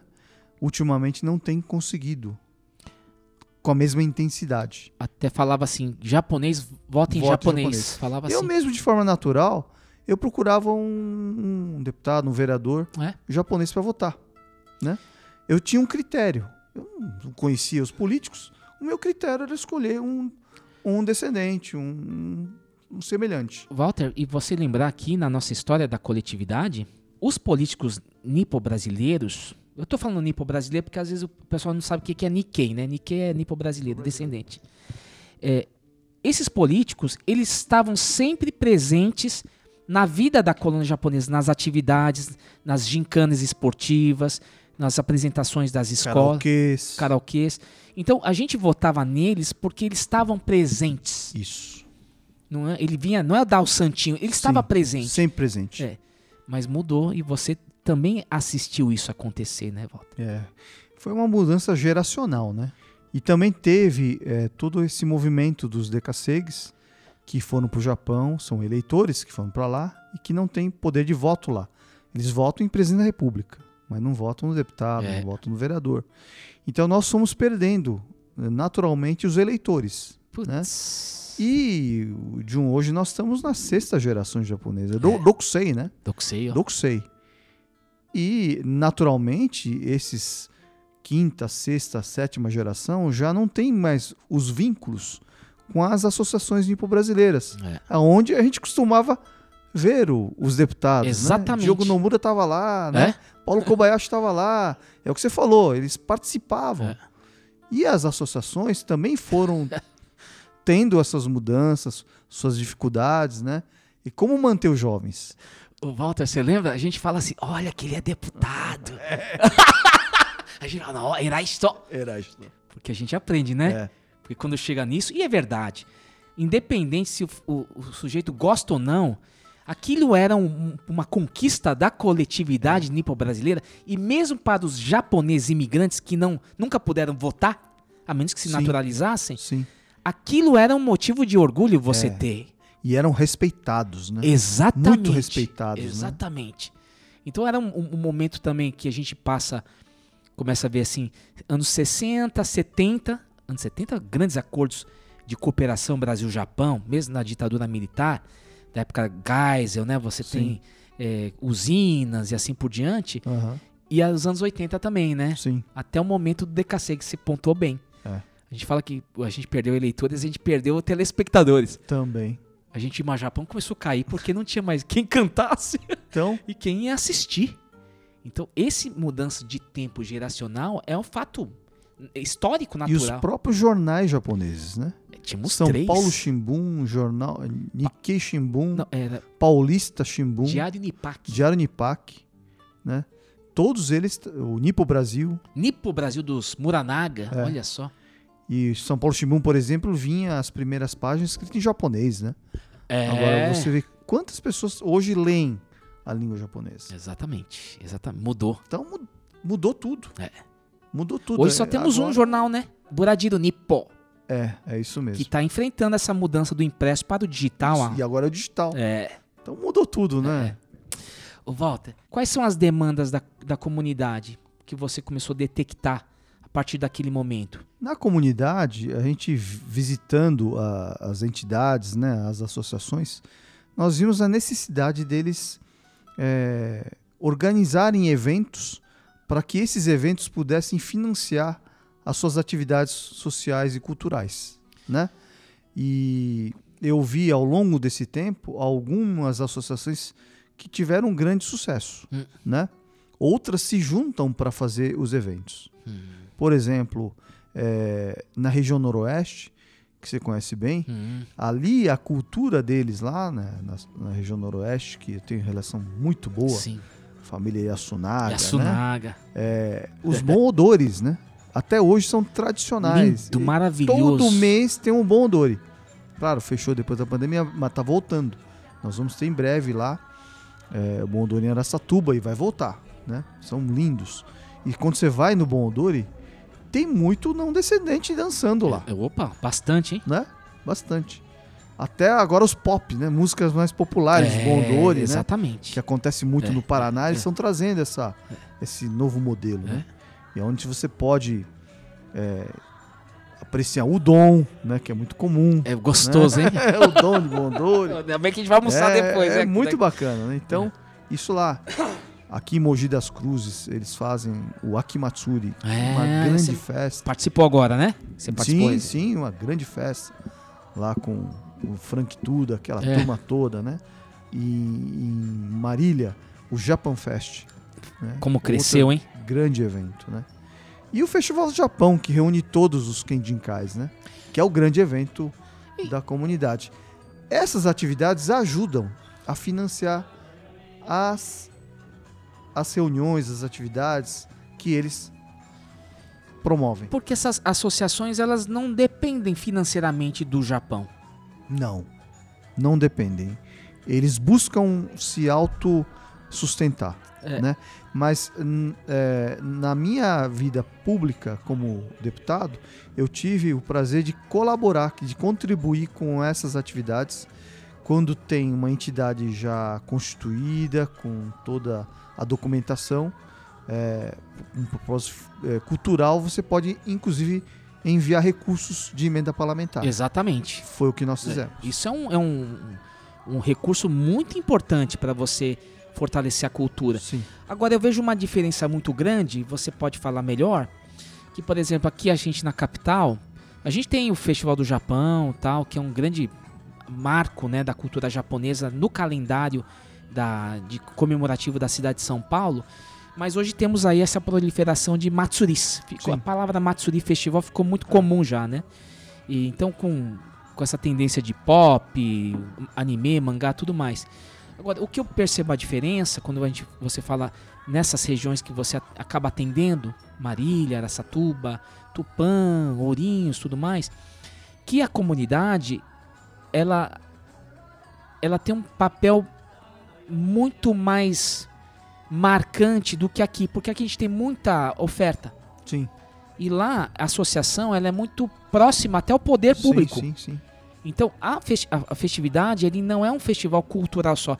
Ele faz parte do calendário da cidade. Da cidade. É uma atração da cidade, né?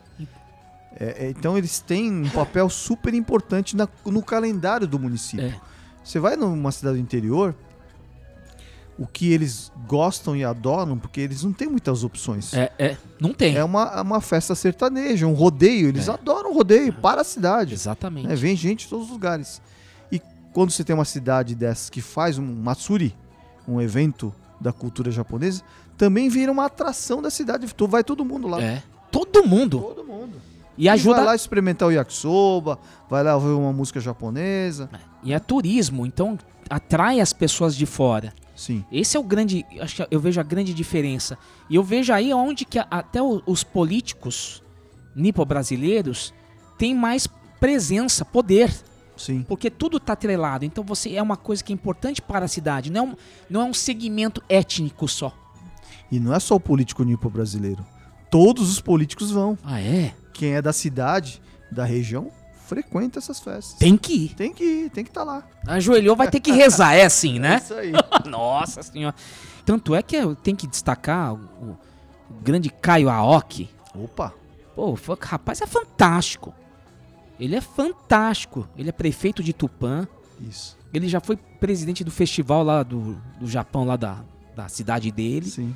E ele participando, oriundo da colônia japonesa, uma história fantástica. É. Então você tem essa- esses polos. Tanto é que o governo japonês, quando a princesa Mako veio em 2018, 18. Isso. ela fez questão de ir para o interior, e faz tempo que tem esse calendário, desde o Koizumi, né, que começou a Uhum. ir para Garça, não sei o quê, porque eles perceberam, o Japão também percebeu que as associações japonesas do interior, elas realmente conseguem manter a cultura japonesa, né? Certo. Tem toda aquela estrutura de escola japonesa, departamento de, de mães, é, esportivo, tudo mais. Então eu vejo essa diferença de preservação da história da comunidade, de cultura japonesa. A minha impressão, hein, Walter? Eu vejo mais forte no interior. É. Sem dúvida. Porque aqui na capital as oportunidades são muito maiores, né? E no interior as opções são menores. Então lá tem é, essa grande chance da, da cultura japonesa estar mais integrada à sociedade local. E eu acho que é aí que está o grande legado que a, a nossa essa geração de Nikkeis pode dar para a sociedade brasileira, essa integração Hum. nessas cidades, entendeu?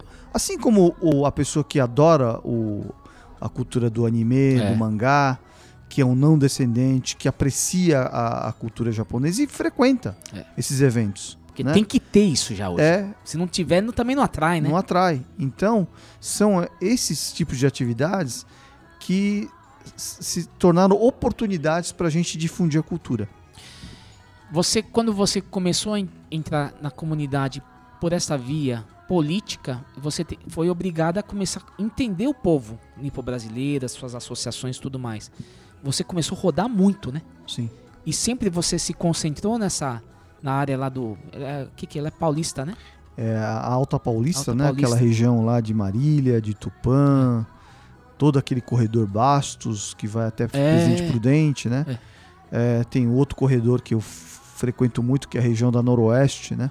Que vai de Bauru até passa por Araçatuba, Promissão, Andradina, onde a príncipe a princesa Mako esteve, Araçatuba, Promissão. Dessa Promissão, última viagem. que é o berço né, da imigração japonesa. Sim, teve lá. É, eu também frequento muito aqui Alto Tietê, Mogi das Cruzes, Suzano, né? É, e um pouco o Vale do Ribeira, onde você tem registro. Aquela região toda tem também é uma comunidade nipo-brasileira muito atuante. Aí você citou essa parte então de autossustentação, né? De independência das, das associações por meio de eventos. Sim. Infelizmente com a pandemia realmente foi uma quebra geral, né? Porque É. depende disso, né? É. E um outro aspecto também que você citou foi a questão do decassegue dos brasileiros, né, os descendentes que foram para o Japão trabalhar nas fábricas lá. O que, que é, começou a surgir de demanda para a atuação do deputado de uma pessoa em prol da comunidade? Olha, Jun, a comunidade brasileira no Japão já foi muito maior. Hum. Né? Depois daquela crise de 2008, O governo americano precisava reativar a economia, tirar o país do desânimo. Estimulou o consumo e multiplicou o crédito com juros baixos. Funcionou, mas no mercado imobiliário passou do ponto. Grandes financiadoras e bancos começaram a emprestar para quem não podia pagar. Comprar um imóvel ficou fácil demais. O financiamento a longo prazo saía sem muitas perguntas. Para compensar, quando teve a crise mundial, houve um grande movimento de retorno da comunidade para cá. retornados, né? Retornaram, né? Os números não são precisos, mas estima-se que cerca de 30 mil brasileiros deixaram o Japão. O motivo principal é a falta de emprego. O mercado em crise oferece menos vagas e se torna mais seletivo. Muitos dos brasileiros voltaram com a ajuda oferecida pelo governo japonês e não podem retornar até que se cumpra o prazo de três anos. E eu, naquele momento, eu estava deputado e fui para o Japão, pedi um apoio do ministro Taruaço, que era o ministro, o primeiro-ministro no Japão, deputado federal também, assim como meu colega, né? Eu presidente do grupo parlamentar Brasil-Japão e ele presidente da Liga Japão-Brasil, né? Então eu estive com ele eh, pedindo apoio para a nossa comunidade. Então ele desenvolve uma série de ações, tanto de capacitação escolar né, para os brasileiros, ensinar mais a língua para que eles pudessem ter capacitação para poder trabalhar. Veio oferta de passagens para eles voltarem para o Brasil. Né? Uma série de ações que o governo japonês, por parte do ministro Taruaço, acabou é, colocando, né? Isso foi em que fazendo. ano? Isso foi em 2009. Na- Foi logo depois da logo depois do, do crash, né, que aconteceu. E você era o primeiro todo. mandato? Eu estava no segundo é, primeiro mandato. Primeiro Foi mandato. eleito quando que era? Foi eleito em 2006, né? 2006. Assumi em 2007. 2007. É, e fo- foi eu, e pelo Estado de São Paulo, e o deputado William Vu, que fomos Nossa, colegas naquela, verdade. naquela, naquele momento. E essa missão que eu fui, é, que nós somos eu e o William, para o Japão em 2009, o presidente da Câmara dos Deputados era Michel Temer. Nossa E Senhora. foi o, o Michel que nos autorizou a ir para o Japão nessa missão. Foi uma missão muito rápida, né? Foi uma semana para negociar, para pedir apoio. E essa foi um- uma missão importante para socorrer os nossos irmãos que estavam lá, sofrendo, né? Perdendo postos de trabalho, sem É. saber o que fazer. Exatamente, ano passado foi isso, já são mais de 30 anos da comunidade brasileira no Japão, né? Muita história, né? 30 anos, você tem, tem filhos lá que são japoneses de. É uma coisa complicada, né? Tem muita coisa pra, na verdade, resolver Muita lá, coisa, né? Muita coisa. Tem gente que nasce lá, só fala Nihongo, é japonês de fato, mas o, o, o- o governo japonês não o reconhece como Não cidadão reconhece. japonês. É. Lá é o, o jus sanguinis. Perfeitamente. Aqui é o jus solis, né? No Brasil. A gente aprende na, Na faculdade. terra, né? Na terra. Quem né? nasceu aqui É. é brasileiro. Então, a gente fez essa comparação, tô fazendo esse paralelo. Vou, vou e voltar, né? Pra gente poder pontuar sua atuação na, na comunidade também. Mas aí você, voltando um pouco antes, você estava no PSDB e você tem esse contato com a Fifi Domingos, é isso que a gente parou, né? É. Voltando lá para trás, É. pra- logo após a minha primeira eleição a deputado estadual, que eu perdi com 45 mil votos, vou para a Associação Comercial e lá eu conheço muitos líderes da comunidade aí, empresarial, né, da Associação Comercial. E lá eu conheço o Gilberto Kassab, Olha então só. deputado federal, né?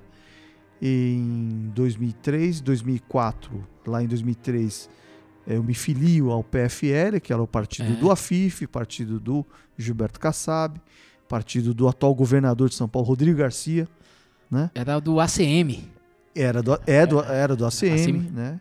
E eu me filiei ao PFL por identidade de causas, né? Hum. Principalmente voltado para essa questão do, do empreendedorismo. Aí fui pro time do, do Certo. AFIF, fui muito bem acolhido. Em 2004 teve a eleição para prefeito de São Paulo. O Serra, que tinha perdido a eleição em 2002 para presidente da República, ele se candidata a prefeito de São Ah. Paulo, né? E Vence. o vice do Serra, Gilberto, Gilberto Kassab. Kassab, exatamente. Pronto. E o Gilberto Kassab, depois daquela eleição de 2004, ele toma posse em 2005 e me convida para ser um dos subprefeitos Ah, da cidade de São Paulo. Jabaquara. né? Recebo um convite do, do Serra para ir para o Jabaquara, que é uma região com 250 mil habitantes, né? Falaram assim, Walter, vai pro Jabaquara que- porque é pequenininho. é uma subprefeitura. Santo Amaro é enorme, né? Santo Amaro deve ter duas, três vezes mais É. habitantes, né?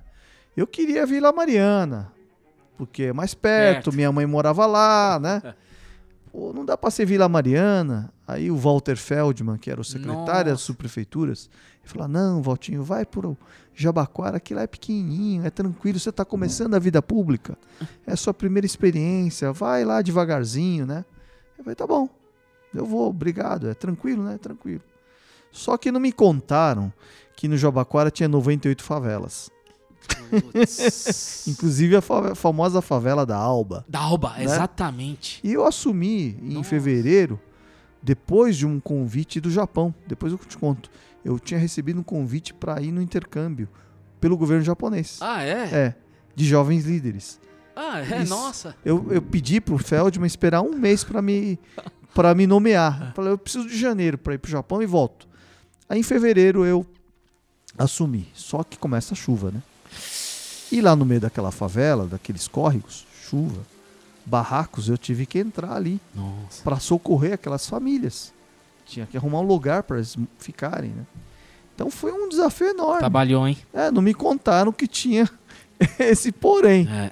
Mas era uma su- subprefeitura bacana, aprendi muito. Na minha equipe eu pude levar o Marcelo Hideshima. Ah, o Marcelo foi pra lá também? coordenador de Que ações legal. do setor social, né? É, e vários outros amigos que participaram. O Minami era funcionário da. Uh, Isao Minami era funcionário da, da Prefeitura de São Paulo, arquiteto, né?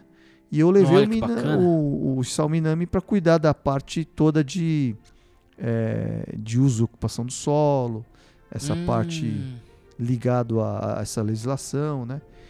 E montamos uma equipe muito boa, né? É, foi bem bacana a minha experiência. Fiquei um ano lá. Aí em 2005 acontece o quê? Perdemos o Diogo Nomura, É verdade. Deputado e- federal. E o Paulo Kobayashi. Não era deputado, mas perdemos Paulo Kobayashi É. de câncer. Eu lembro bem. Né? Lembro bem. Foi uma, uma perda enorme para nossa comunidade. E aí, Jun, eu recebo uma convocação do, do nosso Gilberto Kassab, que era vice-prefeito. Fala, Walter, agora chegou a hora, você se prepara aí pro ano que vem, 2006, ser candidato a deputado federal. Falei, Kassab, nem para estadual eu ganhei. Ah, Eu não sei nem por onde começar. É. Ah, você tem medo de eleição? Eu vou te ajudar. Eu vou te ajudar na região de Marília. Eu vou te ajudar aqui em São Paulo. Vamos nessa cruzada, nesses dias que faltam para as eleições, falar com os amigos, com os vizinhos, com os companheiros de trabalho, com os familiares, para que possamos elegê-lo o nosso deputado. Será um deputado correto, atuante, com uma boa equipe e o que é mais importante no dia de hoje, com espírito público. E foi isso que ele fez. Me aproximou do Rodrigo Garcia. Foi o meu dobradinha, deputado estadual aqui e lá em Marília. Um emissário, né? Que você. É, e eu, eu assumi esse desafio, reuni toda os meus apoiadores, os meus conselheiros, né? Amigos como você, pessoas que eu conheci ao longo desse tempo. É impressionante que em Marília o seu nome é muito conhecido. É. É, é, assim, eu não sou de não- Marília, É, então. mas eu fui adotado por Marília. né? Eu, eu, tenho, eu tenho residência lá, eu moro lá e voto lá também. A Prefeitura e dois hospitais de Marília vão receber ao todo 1 milhão 250 mil reais em emendas parlamentares federais liberadas pelo deputado federal por Marília, Walter Yoshi. Então você acabou adotando Marília, ah, uma cidade maravilhosa, hein? Eu Cresceu, fui- hein? Eu fui adotado e, e- e adotei Marília, porque é uma cidade e uma cidade maravilhosa, uma cidade com 240 mil habitantes, capital nacional do alimento, uma comunidade japonesa muito forte, muito Fortíssima. respeitada, né? Fortíssima. É. E futuramente com parque tecnológico. Então é uma Ah. cidade que vai. é, tá, tá bombando, tá crescendo. Sasazaki. Sasazaki. Indústrias, né? Quando você tem uma. Você tem que atender uma cidade, muda toda, né? A perspectiva de visão política, o próprio conceito de cultura, né? Sim. Você não pode atender apenas uma comunidade. Não. Você acaba tendo mais responsabilidades que você tem que colocar essa, essa, essa, essa minoria étnica dentro de um contexto maior, porque essa, essa minoria também vive o dia a dia de uma sociedade mai, maior, né? Sim. Você vai para a região de Marília e Gilberto Kassab assume a prefeitura do, de São Paulo. É, aí nessa, nesse ano de 2005 falece é, o falece o Paulo Kobayashi, É, é. falece o Diogo Nomura. É, em São Paulo nós perdemos representantes em Brasília, nós não tínhamos ninguém mais. O estado do Paraná tinha um, um deputado que era o Takayama, pelo estado do Nossa, Paraná. isso mesmo. Né, que com a morte do Paulo assume a presidência do grupo parlamentar Brasil-Japão. Né?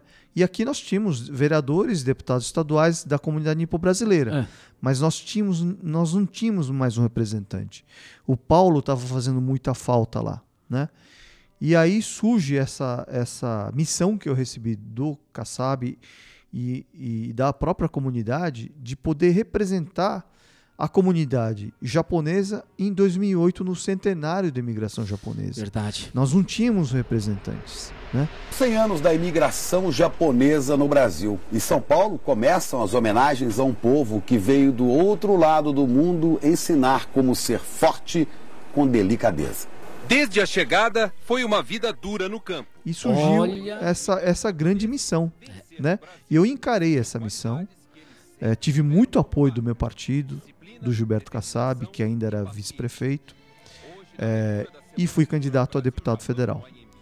Junto com o Serra, que deixou também o cargo de prefeito para concorrer a governador Hum, naquele ano. É verdade. Serra se elege governador e da equipe dele de subprefeitos, eu fui um dos que me elegi a- deputado federal, alguns outros se elegeram estadual, Walter Feldman se elegeu É. federal e nós fomos a Brasília. Né? Eu tive o privilégio de representar a comunidade nipo-brasileira lá, junto com William Vu, que naquela eleição também É. se elegeu deputado federal. Ele era muito ativo também, né? Muito ativo na comunidade chinesa, É. coreana e também é, com uma contribuição com a nossa comunidade. Eu acho que foi um, um momento vital porque 2008 foi a última grande festa da comunidade nipo-brasileira. Comemorar os 100 anos lá no... Foi no Anibi, no Sambódromo. Sambódromo. No Sambódromo. Tivemos a Semana da Cultura Japonesa. É. Né, onde nós pudemos até enviar recursos de emenda parlamentar para o evento né, do- da semana. A vinda do príncipe Naruhito, hoje imperador, né? A vinda do príncipe Naruhito, eu tive é, a possibilidade de fazer a sessão solene de homenagem ao centenário de imigração e lá nós recebemos o príncipe Naruhito. Naquela sessão solene muito, muito prestigiada. O Taruaço também tinha vindo. O Taraço veio junto com É o príncipe, tá né? Numa delegação com cerca de 10 deputados japoneses. É, eu tive a honra de poder fazer o discurso né, no plenário. É, falei até um pouco em japonês. E fechamos aquela, aquela semana aqui com o- aquele desfile, aquele evento no Sambódromo e fechou a noite com o evento o Serra recebeu no Palácio dos Hum. Bandeirantes para um jantar. E naquele jantar é, estava Gilberto Kassab como prefeito, o Serra como governador, né? É, e o príncipe Naruhito com o Taruaço. O príncipe Naruhito recebe Taruaço do ministro. governador um violino de presente, já combinado, ele dá um show pra gente. Ele toca o violino naquele jantar. 式典に参加された皆さんがこれからも両国の友好交流の架け橋として大いに活躍されることを心から願い式典に寄せる言葉といたします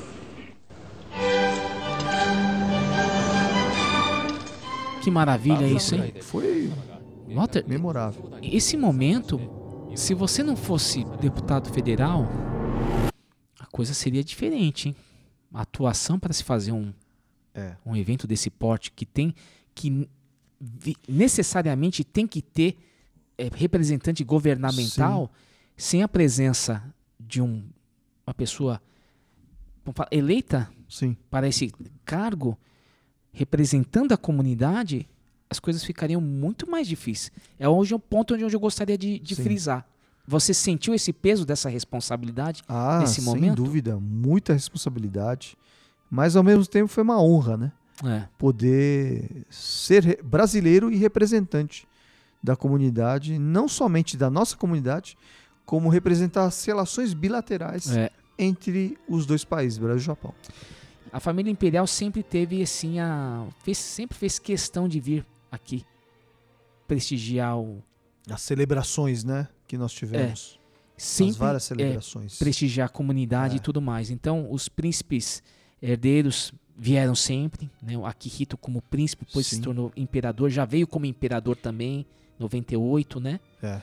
E depois o- o- os filhos dele, que são os príncipes, o, é, a Sakanomi, a Sakanomi, eu não sei como que era, e esse o, o Naruhito. É, ao longo desse tempo, eu tive interação tanto com parlamentares japoneses como com o próprio governo japonês. Eu já fui ao Japão em programas de intercâmbio por convite do governo japonês por algumas vezes, né? É, exatamente por duas vezes, uma como num projeto de jovens líderes e, e a segunda, a última, foi como parlamentar, né? Então, é, o governo japonês tem um apreço muito grande pela comunidade nipo-brasileira, né? Porque é a maior comunidade fora do Japão.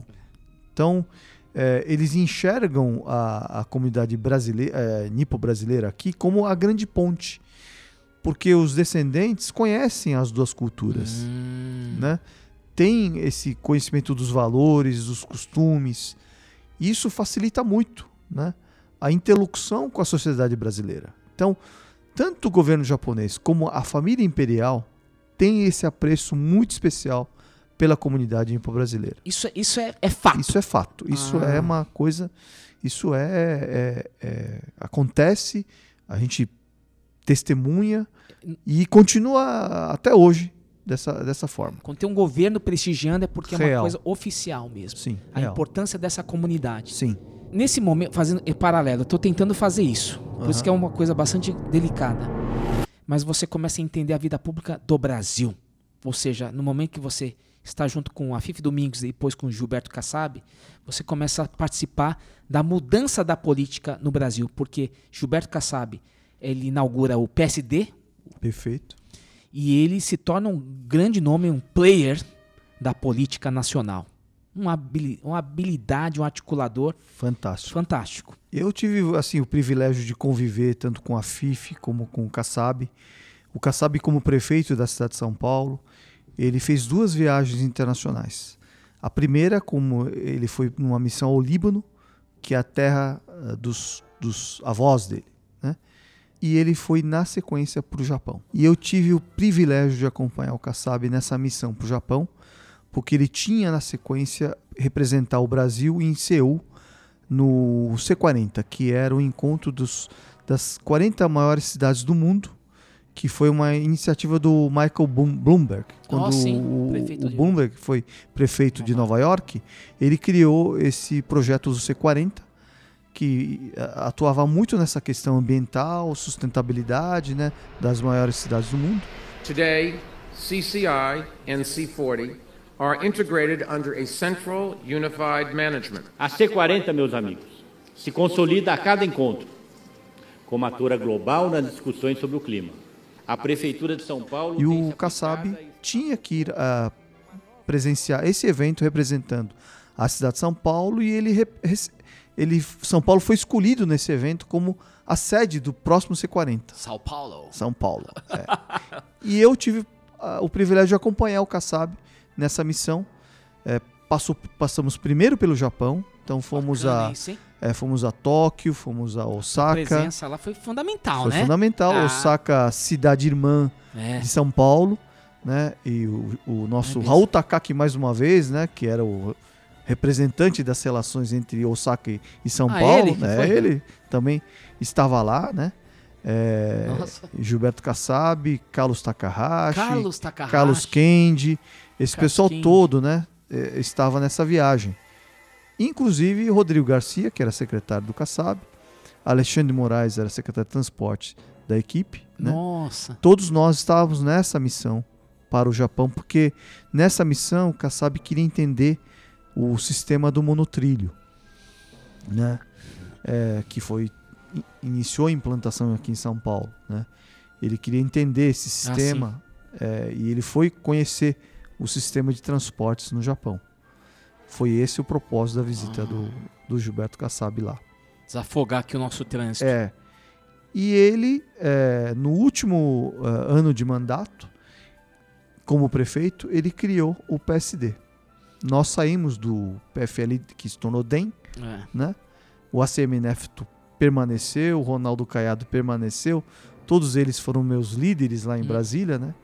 Onix Lorenzoni, Onix Lorenzoni, perma- nossa. permaneceu no DEM, né? É, e nós criamos o PSD. Nós saímos do, do DEM para criar o PSD.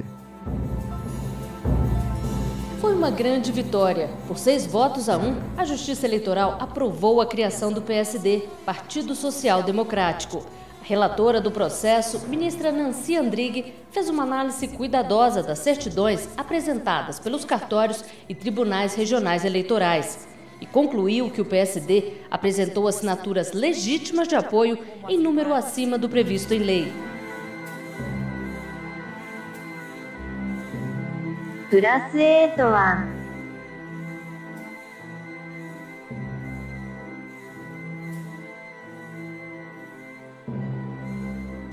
Muito bem. Você agora está num, tá, entrou num patamar que é do o que todo mundo quer. Participar da vida pública do seu estado, da sua cidade, do seu estado e do país. Dá para conciliar você ser, você ser o deputado no âmbito da vida pública do país e também atender o intercâmbio Brasil-Japão? Como é que você conciliou isso sempre? Olha, John, perfeitamente possível conciliar, porque é, quando nós chegamos lá em Brasília, lá nós temos 513 deputados. Né? O Estado de São Paulo tem 70 deputados, 70 cadeiras. O Senado tem 81 senadores, cada estado tem 3 senadores. É, o mundo lá em Brasília, é, o leque de opções para uma atuação parlamentar é muito grande. Né? Você tem que escolher algumas pautas. A gente tem que escolher é, algum, algumas prioridades, porque não dá para você fazer tudo ao mesmo tempo. Né? Então, eu escolhi algumas pautas que são as minhas, que, em, nos quais eu me identifico e é onde eu busco representar aqueles que me escolheram. Né? Mas, ao mesmo tempo, eu sou um deputado. eu- é, quando deputado, você é, é um deputado do Brasil. Então, né? Você tem que votar, fazer escolhas com a sua consciência, né? Que são escolhas é, que você faz naquele momento votando pelo Brasil, pelo que você entende que é o melhor para o país, o que é o melhor para o nosso estado também, né? E o que é o melhor para aqueles que você representa. Não dá para você representar todo mundo. É. Você representa alguns segmentos da sociedade. Você representa algumas regiões do, do, do estado, né? Então você faz escolhas. E eu escolhi uma das escolhas foi o compromisso que eu firmei com a comunidade nipo-brasileira, representar a comunidade, representar as relações Hum. entre Brasil e Japão. Né? Eu não vou re- representar outros, outros acordos bilaterais porque não dá tempo. Né? Outra, é representar também o empreendedorismo, né? É o fomento, a, a- principalmente a luta pelos pequenos empreendedores. Então, esse é, um, é uma pauta que eu sempre busquei. A outra, é essa pauta ligada à tributação. Né? É, você fala É, bastante. eu comecei muito nessa coisa de entrar na vida pública porque fiquei espantado com a carga tributária do setor em que eu, eu atuei, né? Mas tem outros setores, como por exemplo remédio.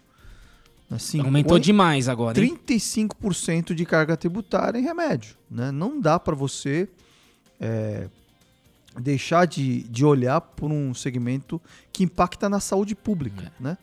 Então, por exemplo, no Brasil se tributa em 35% um remédio, ah, quando a média mundial é de 9, Nossa senhora. né? E quando nos Estados Unidos, na- no Canadá, no Japão, não tem imposto de remédio.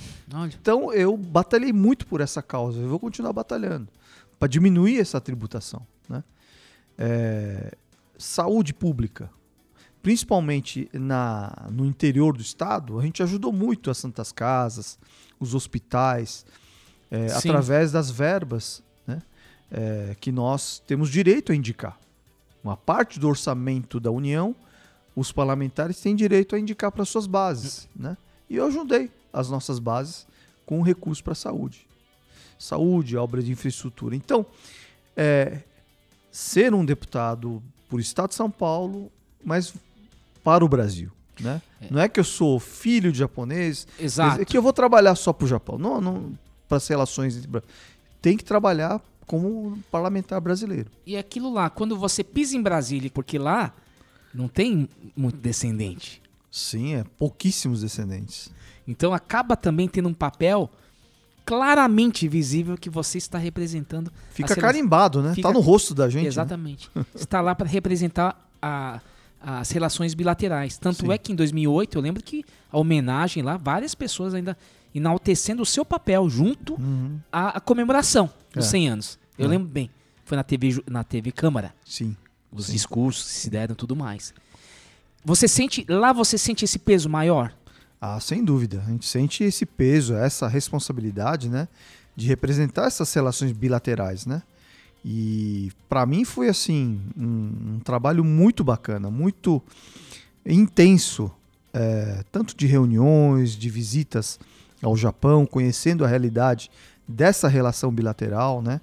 É, a importância do Brasil do ponto de vista estratégico para o Japão, né? Quanto o Brasil é importante na estratégia aqui para a América Latina, né? Isso não é somente do ponto de vista empresarial que, os, que os, as empresas japonesas enxergam no Uhum. Brasil, mas da política é, que o Japão enxerga o Brasil. E como é importante a comunidade japonesa aqui dentro dessa, dessa estratégia maior. Nessa atuação, você teve a oportunidade de conseguir grandes conquistas com o movimento Decaseg. Certo. Uma, uma lei. É, o, a- é, aquela lei, uma das leis que eu consegui aprovar, porque é, é muito difícil um parlamentar conseguir emplacar uma lei, porque ele tem que passar por várias comissões, na Câmara, no Senado, aí vai para o plenário, né? E eu tive uma iniciativa, eu quero até agradecer um grande amigo nosso, o Dr. Oscar Toyota, que me Nossa, deu uma ele- sugestão no meu primeiro mandato. Os caras, um grande parceiro, Maravilhoso. grande amigo, grande irmão. Ele me deu a sugestão, Walter, vamos, vamos construir uma lei para facilitar aqueles, aquelas pessoas que moram fora do Brasil, mas que têm filhos.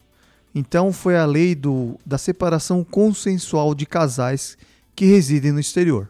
Por exemplo, um pai brasileiro que mora no Japão tem um filho, mas a esposa está no Brasil, decidem separar.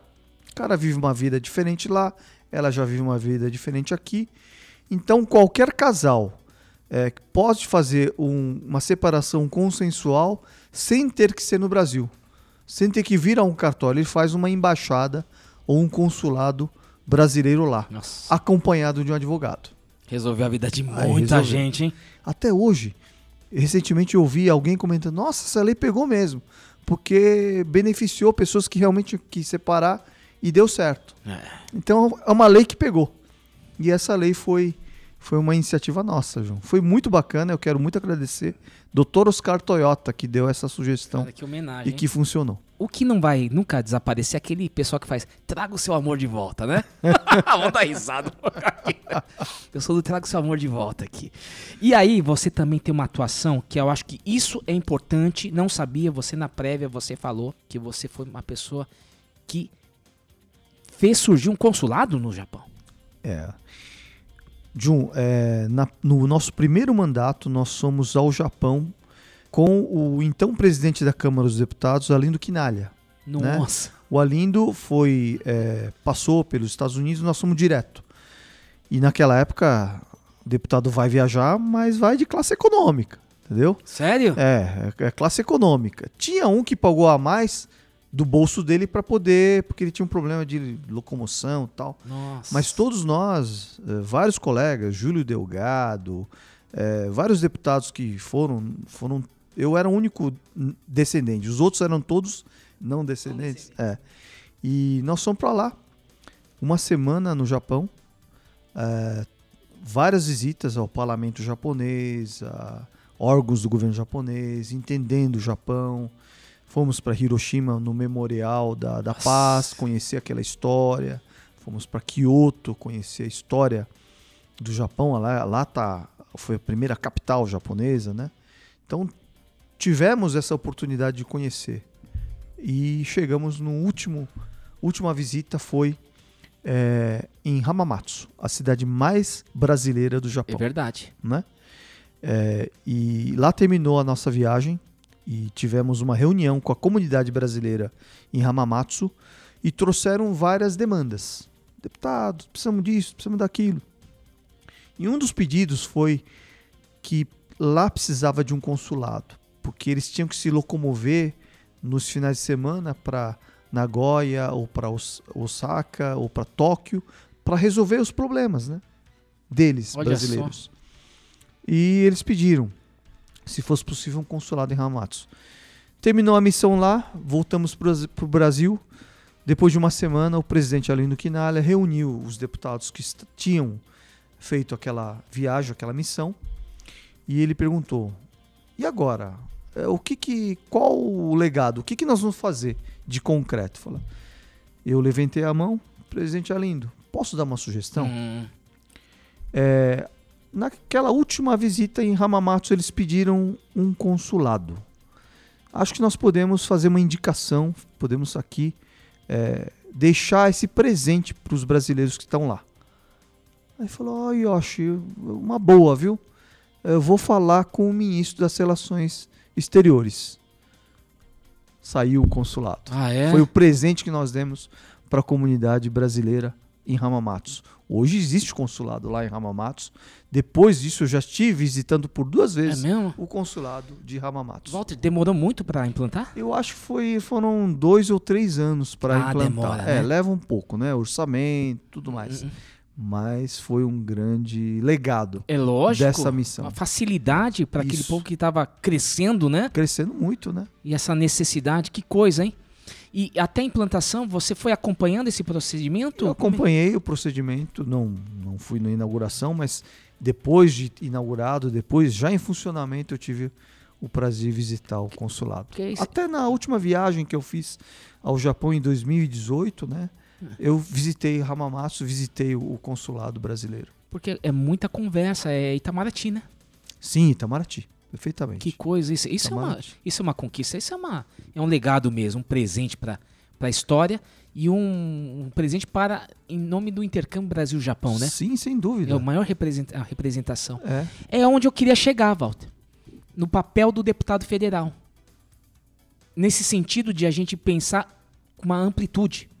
É isso que eu queria passar para o ouvinte, né? E eu tô um pouco preocupado, porque você é um homem muito ocupado, tem um tempo, a gente já tá no final, infelizmente. Precisava de mais uma hora, viu, na verdade. O papo tá bom. tá aqui. bom, viu? A gente tá no momento que já há mais de um mês que o- a Rússia invadiu a Ucrânia. Explosions rocked the southern city of Kherson overnight. Residents have been protesting the Russian Os traumas da Segunda Guerra Mundial, a gente começa a fazer um comparativo e todo mundo tá fazendo isso o tempo todo tal. Respingou no Japão. O Japão, aliado aos Estados Unidos, tem que fazer sanções. Ao mesmo tempo, tem conflitos com a, a disputa de ilha desde a Segunda Guerra Mundial. Nessa uma das missões que você foi lá, você teve a oportunidade de ter esta visão que foi explicada a tal da geopolítica. Por mais que nós estejamos longe do Japão, porque desde 1908 o mapa não mudou. E quando a gente tem a oportunidade de se deparar com uma pessoa eh, ingressa na, na vida pública, representando isso e conhecendo a relação eh, bilateral, como você conhece e atuou, como é que você pode explicar o papel do deputado federal em prol do intercâmbio Brasil-Japão? Olha, eh, entendendo as relações bilaterais do ponto de vista dos dois países, tanto do Brasil como do Japão, entendendo os interesses que esses dois países têm em comum, né? É, e no meio desses interesses está uma comunidade muito forte, que é a maior do Japão fora de lá, que está no Brasil, né? Essa última missão que nós fomos para o Japão, a convite do governo japonês, foi uma missão é, de cerca de seis, sete parlamentares brasileiros. Olha. É, o, nessa, nessa viagem foram parlamentares também não descendentes, né? E que ficaram surpresos com algumas coisas que nós vemos lá, né? O, o governo japonês é, fez esse, esse programa chamado Juntos, que nasceu aqui numa viagem que o, o primeiro-ministro Shinzo Abe fez ao Brasil. Olha. Ele fortaleceu ainda mais esses vínculos, é, convidando estudantes brasileiros para o Japão, convidando é, líderes jovens e líderes de vários segmentos é, do Brasil para o Japão, não somente do Brasil, mas como da América Latina. Então ele criou esse programa juntos. E nesse programa é, está, foi essa missão que nós somos de deputados brasileiros para o Japão. Certo.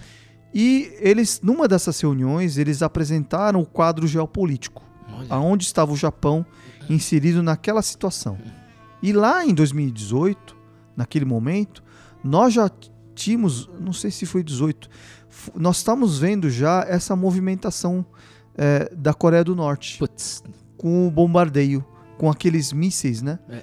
Que est estavam sendo lançados em direção ao Japão. 今日午前9時40分ごろ 北朝鮮が弾道ミサイルを発射しましたミサイルは平安北道バンヒョン付近から日本海に向けて発射されおよそ40分間飛んだ後日本の排他的経済水域内に着水したとみられます E naquele momento eles falaram que também existiam algumas ilhas artificiais colocadas pela China, né? Naquele, é, naquela passagem do oceano perto do Japão. E aquilo estava incomodando muito o Japão, porque eram pequenas ilhas artificiais com equipamentos bélicos É. né? Ali já foi criado um conflito que envolvia inclusive outros países daquele oceano, né? Então nós ficamos espantados com essa com essa exposição, né? E naturalmente você vê um alinhamento eh, da China, da Coreia do Norte, eventualmente da Rússia ali num campo, e você vê o Japão eh, aliado aos Estados Unidos, né? Aliado eh, a outros países, a Coreia do Sul, num outro da defesa deles, né? É. E aquilo, aquela situação daqueles mísseis incomodando muito o Japão. Muito, muito, muito. Né? Eles queriam mostrar essa situação geopolítica, né? porque en- en- enxergam no Brasil um parceiro, um aliado. É, não digo um aliado militar, mas um aliado econômico, É, um aliado é, estratégico até de relações socioculturais, né? Então o Brasil e o Japão já tem relacionamento há muito tempo. São países com complementaridade na economia, né? O Brasil exportando commodities, o Japão exportando tecnologia, empresas japonesas aqui muito bem instaladas no Brasil, né? Infelizmente nós perdemos algumas, né? Mas existe uma complementaridade dessas economias, aonde no futuro eh, o Brasil pode assimilar tecnologia também do Japão e, e exportar essa tecnologia eh, numa parceria com o Japão. Então, o Japão e o Brasil são países estrategicamente parceiros. Historicamente, né? Historicamente parceiros numa relação de ganha e ganha. Não é uma relação de colonialismo que a gente enxerga muitas vezes Hum. o Brasil sendo explorado, né? Infelizmente, né? É. É, e o Brasil sempre teve aquela, é, aquela coisa de o que é de fora é melhor, né? De uma certa forma submisso, Complexo do né? subdesenvolvimento. Meio submisso, É. né? Meio coloni é, coloni de relação de colonização, né? E, e esse foi um dos motivos que eu entrei na vida pública também, porque eu, eu, eu sou brasileiro, sou descendente, Sim. mas eu enxergo o Brasil como uma grande potência. Né? O Brasil tem condições de ser um grande player no mundo. Né? É, e o Brasil precisa resgatar isso. Né? E o Japão é um país que complementa. Um, o Japão é um país parceiro do ganha-ganha. Né? Então eu vejo por aí o futuro das relações bilaterais. É por isso que me encanta ser, estar na vida pública, me encanta poder ser uma das pontes É. entre Brasil e Japão. É isso Espero que, eu você tenha entenda- Eu entendido. entendi, é onde eu queria é, chegar, que o histórico de relação é, de amizade Brasil-Japão se dá quando um deputado federal nipo-brasileiro vai lá. Esse é o maior dos, do- das, das ilustrações, dos exemplos que pode existir. E aí você tem uma, um- uma outra responsabilidade. Pesou mais ainda? Pesa muito. E nós temos que ter essa consciência para poder continuar é, seguindo, esse- trilhando esse caminho. Né? Pesa muito mesmo. Eu tô, a gente fez todo um. Poxa vida, que pena, viu? Tá acabando o tempo aqui, viu? Aqui tem um bento box. Uma dica pelo menos tem que ter aqui, viu? Mas você sente que daqui pra frente a gente tem que ter não só a comunidade, mas noções de geopolítica, diplomacia para fazer essa representação, porque cultura também é diplomacia. Sim. Eu acho que a gente fala muito no âmbito, no micro-universo nosso, de festas culturais, mas aquilo tem um peso nesse, nessa visão que é muito maior, onde ele serve para esta política, para as boas relações diplomáticas. Estou correto? Eu acho que faz todo sentido, Jun. É claro que é, essas questões culturais são muito importantes, são é, bacanas, mas o que está por trás de tudo, qual que é a visão maior, né? Qual que é a nossa missão, qual que é a nossa função, né? Como representantes. É justamente entender esse cenário mundial, esse cenário geopolítico e procurar ser útil para que o Brasil ganhe com, com essa com essa situação toda, com essa dentro dessa estratégia, o Brasil e o Japão sejam é, países amigos é, vitoriosos numa relação de paz, porque todos nós queremos a paz, né? Nós queremos o desenvolvimento, nós queremos crescer, queremos ter saúde, queremos ter desenvolvimento, queremos ter paz, né? É, E o Japão e o Brasil são países da paz, né? É, nós não queremos guerra, nós não queremos, nós queremos o desenvolvimento da- das pessoas, da população, uma parceria de ganha-ganha, onde todos possam ganhar. Né? Certo. E eu acho que esse é o caminho que me, me apaixona, né? De estar nesse contexto e poder ser útil. Eu posso ser um, uma- um grãozinho de areia, mas se eu fizer meu papel com a minha missão, eu, quando estiver indo para o mundo eh, espiritual, eu vou me sentir contemplado e vou me sentir eh, com a missão cumprida, mesmo que seja pouquinho. Acho que todos nós que viemos para esse mundo temos uma missão. Eu descobri uma missão que eu não sabia, né? Ao longo desse tempo, a vida, os caminhos, os- as amizades, os relacionamentos foram me dando sinais. E, e os sinais foram para a vida pública. Né? Agora, quando eu chego no Japão, terras dos meus avós, eh, descubro através dessas relações que eu posso ser útil ainda. Né? Então é muito bacana isso. E poder influenciar, poder eh, envolver outras pessoas que possam enxergar da mesma forma. É isso, meus amigos. Momentos finais. É depois dessa história toda que a gente vê o quanto os nipo-brasileiros estão contribuindo para o Brasil. Não só para as relações Brasil-Japão, mas para o Brasil. E você é um grande exemplo disso. É emocionante, viu? Porque o negócio é. A gente vai conhecendo a história do, da pessoa. A gente às vezes não conhece. Conhece, oi, tudo bem? Vai tomar um café, mas quando a gente vai conhecendo, vai explicando e vendo um pouquinho da noção que eu tenho da história da imigração, da coletividade, do Brasil, né, em todos esses aspectos, ver o papel tão importante que você está desempenhando e representando a gente. Mesmo aqueles que acham que não, está, não estão sendo representados por você, estão sendo representados sim. E você Obrigado. faz isso com honestidade, com trabalho, sempre e com muito respeito aos antepassados.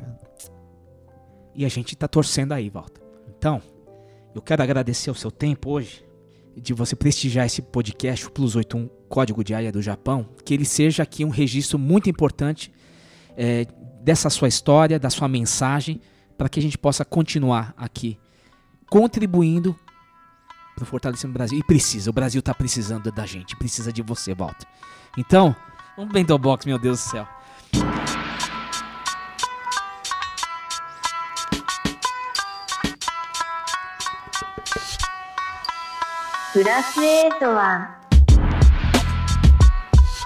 Bento Box, temos 13 minutos.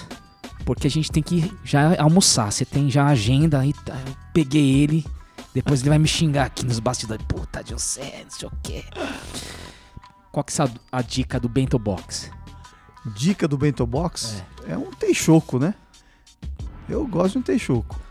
Mas não tem um livro, alguma coisa aí que você. Ah, o, o, o livro. é, é, uma coisa cultural. É, agora entendi. Eu pensei que fosse um prato.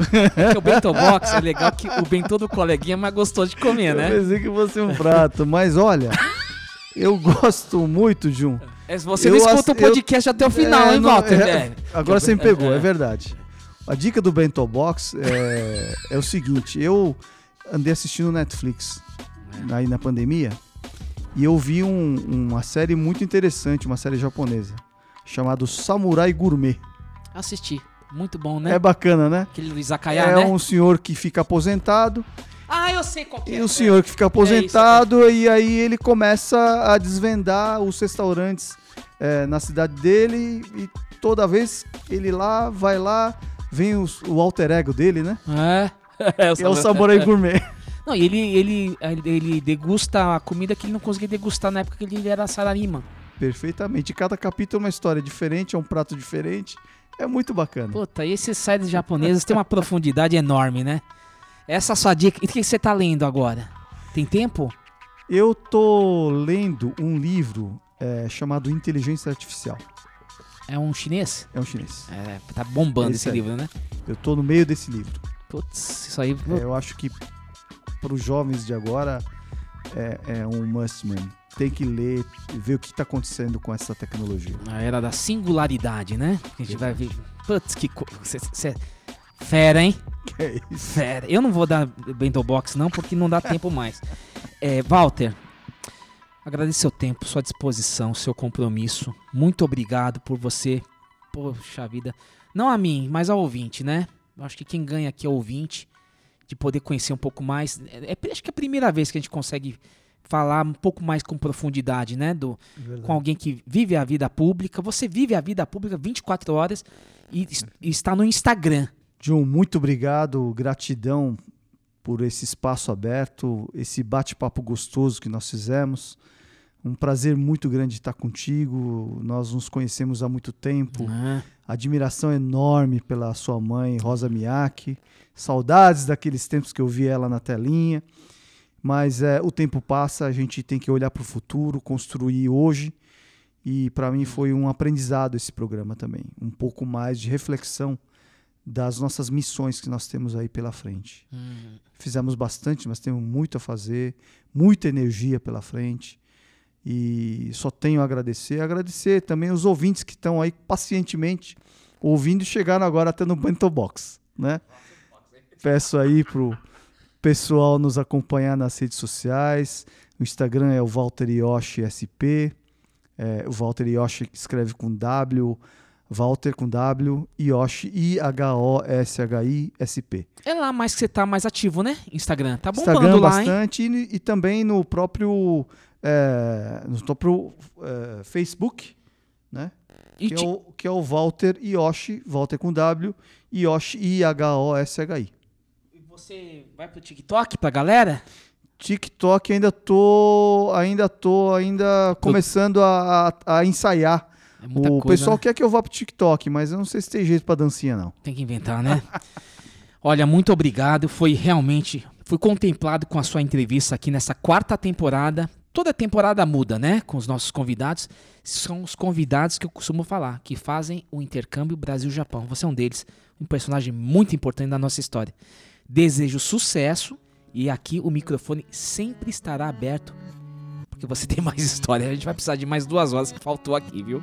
E você, ouvinte, que nos acompanhou até agora, um abraço a todos. Gokigenyo. Sayonara.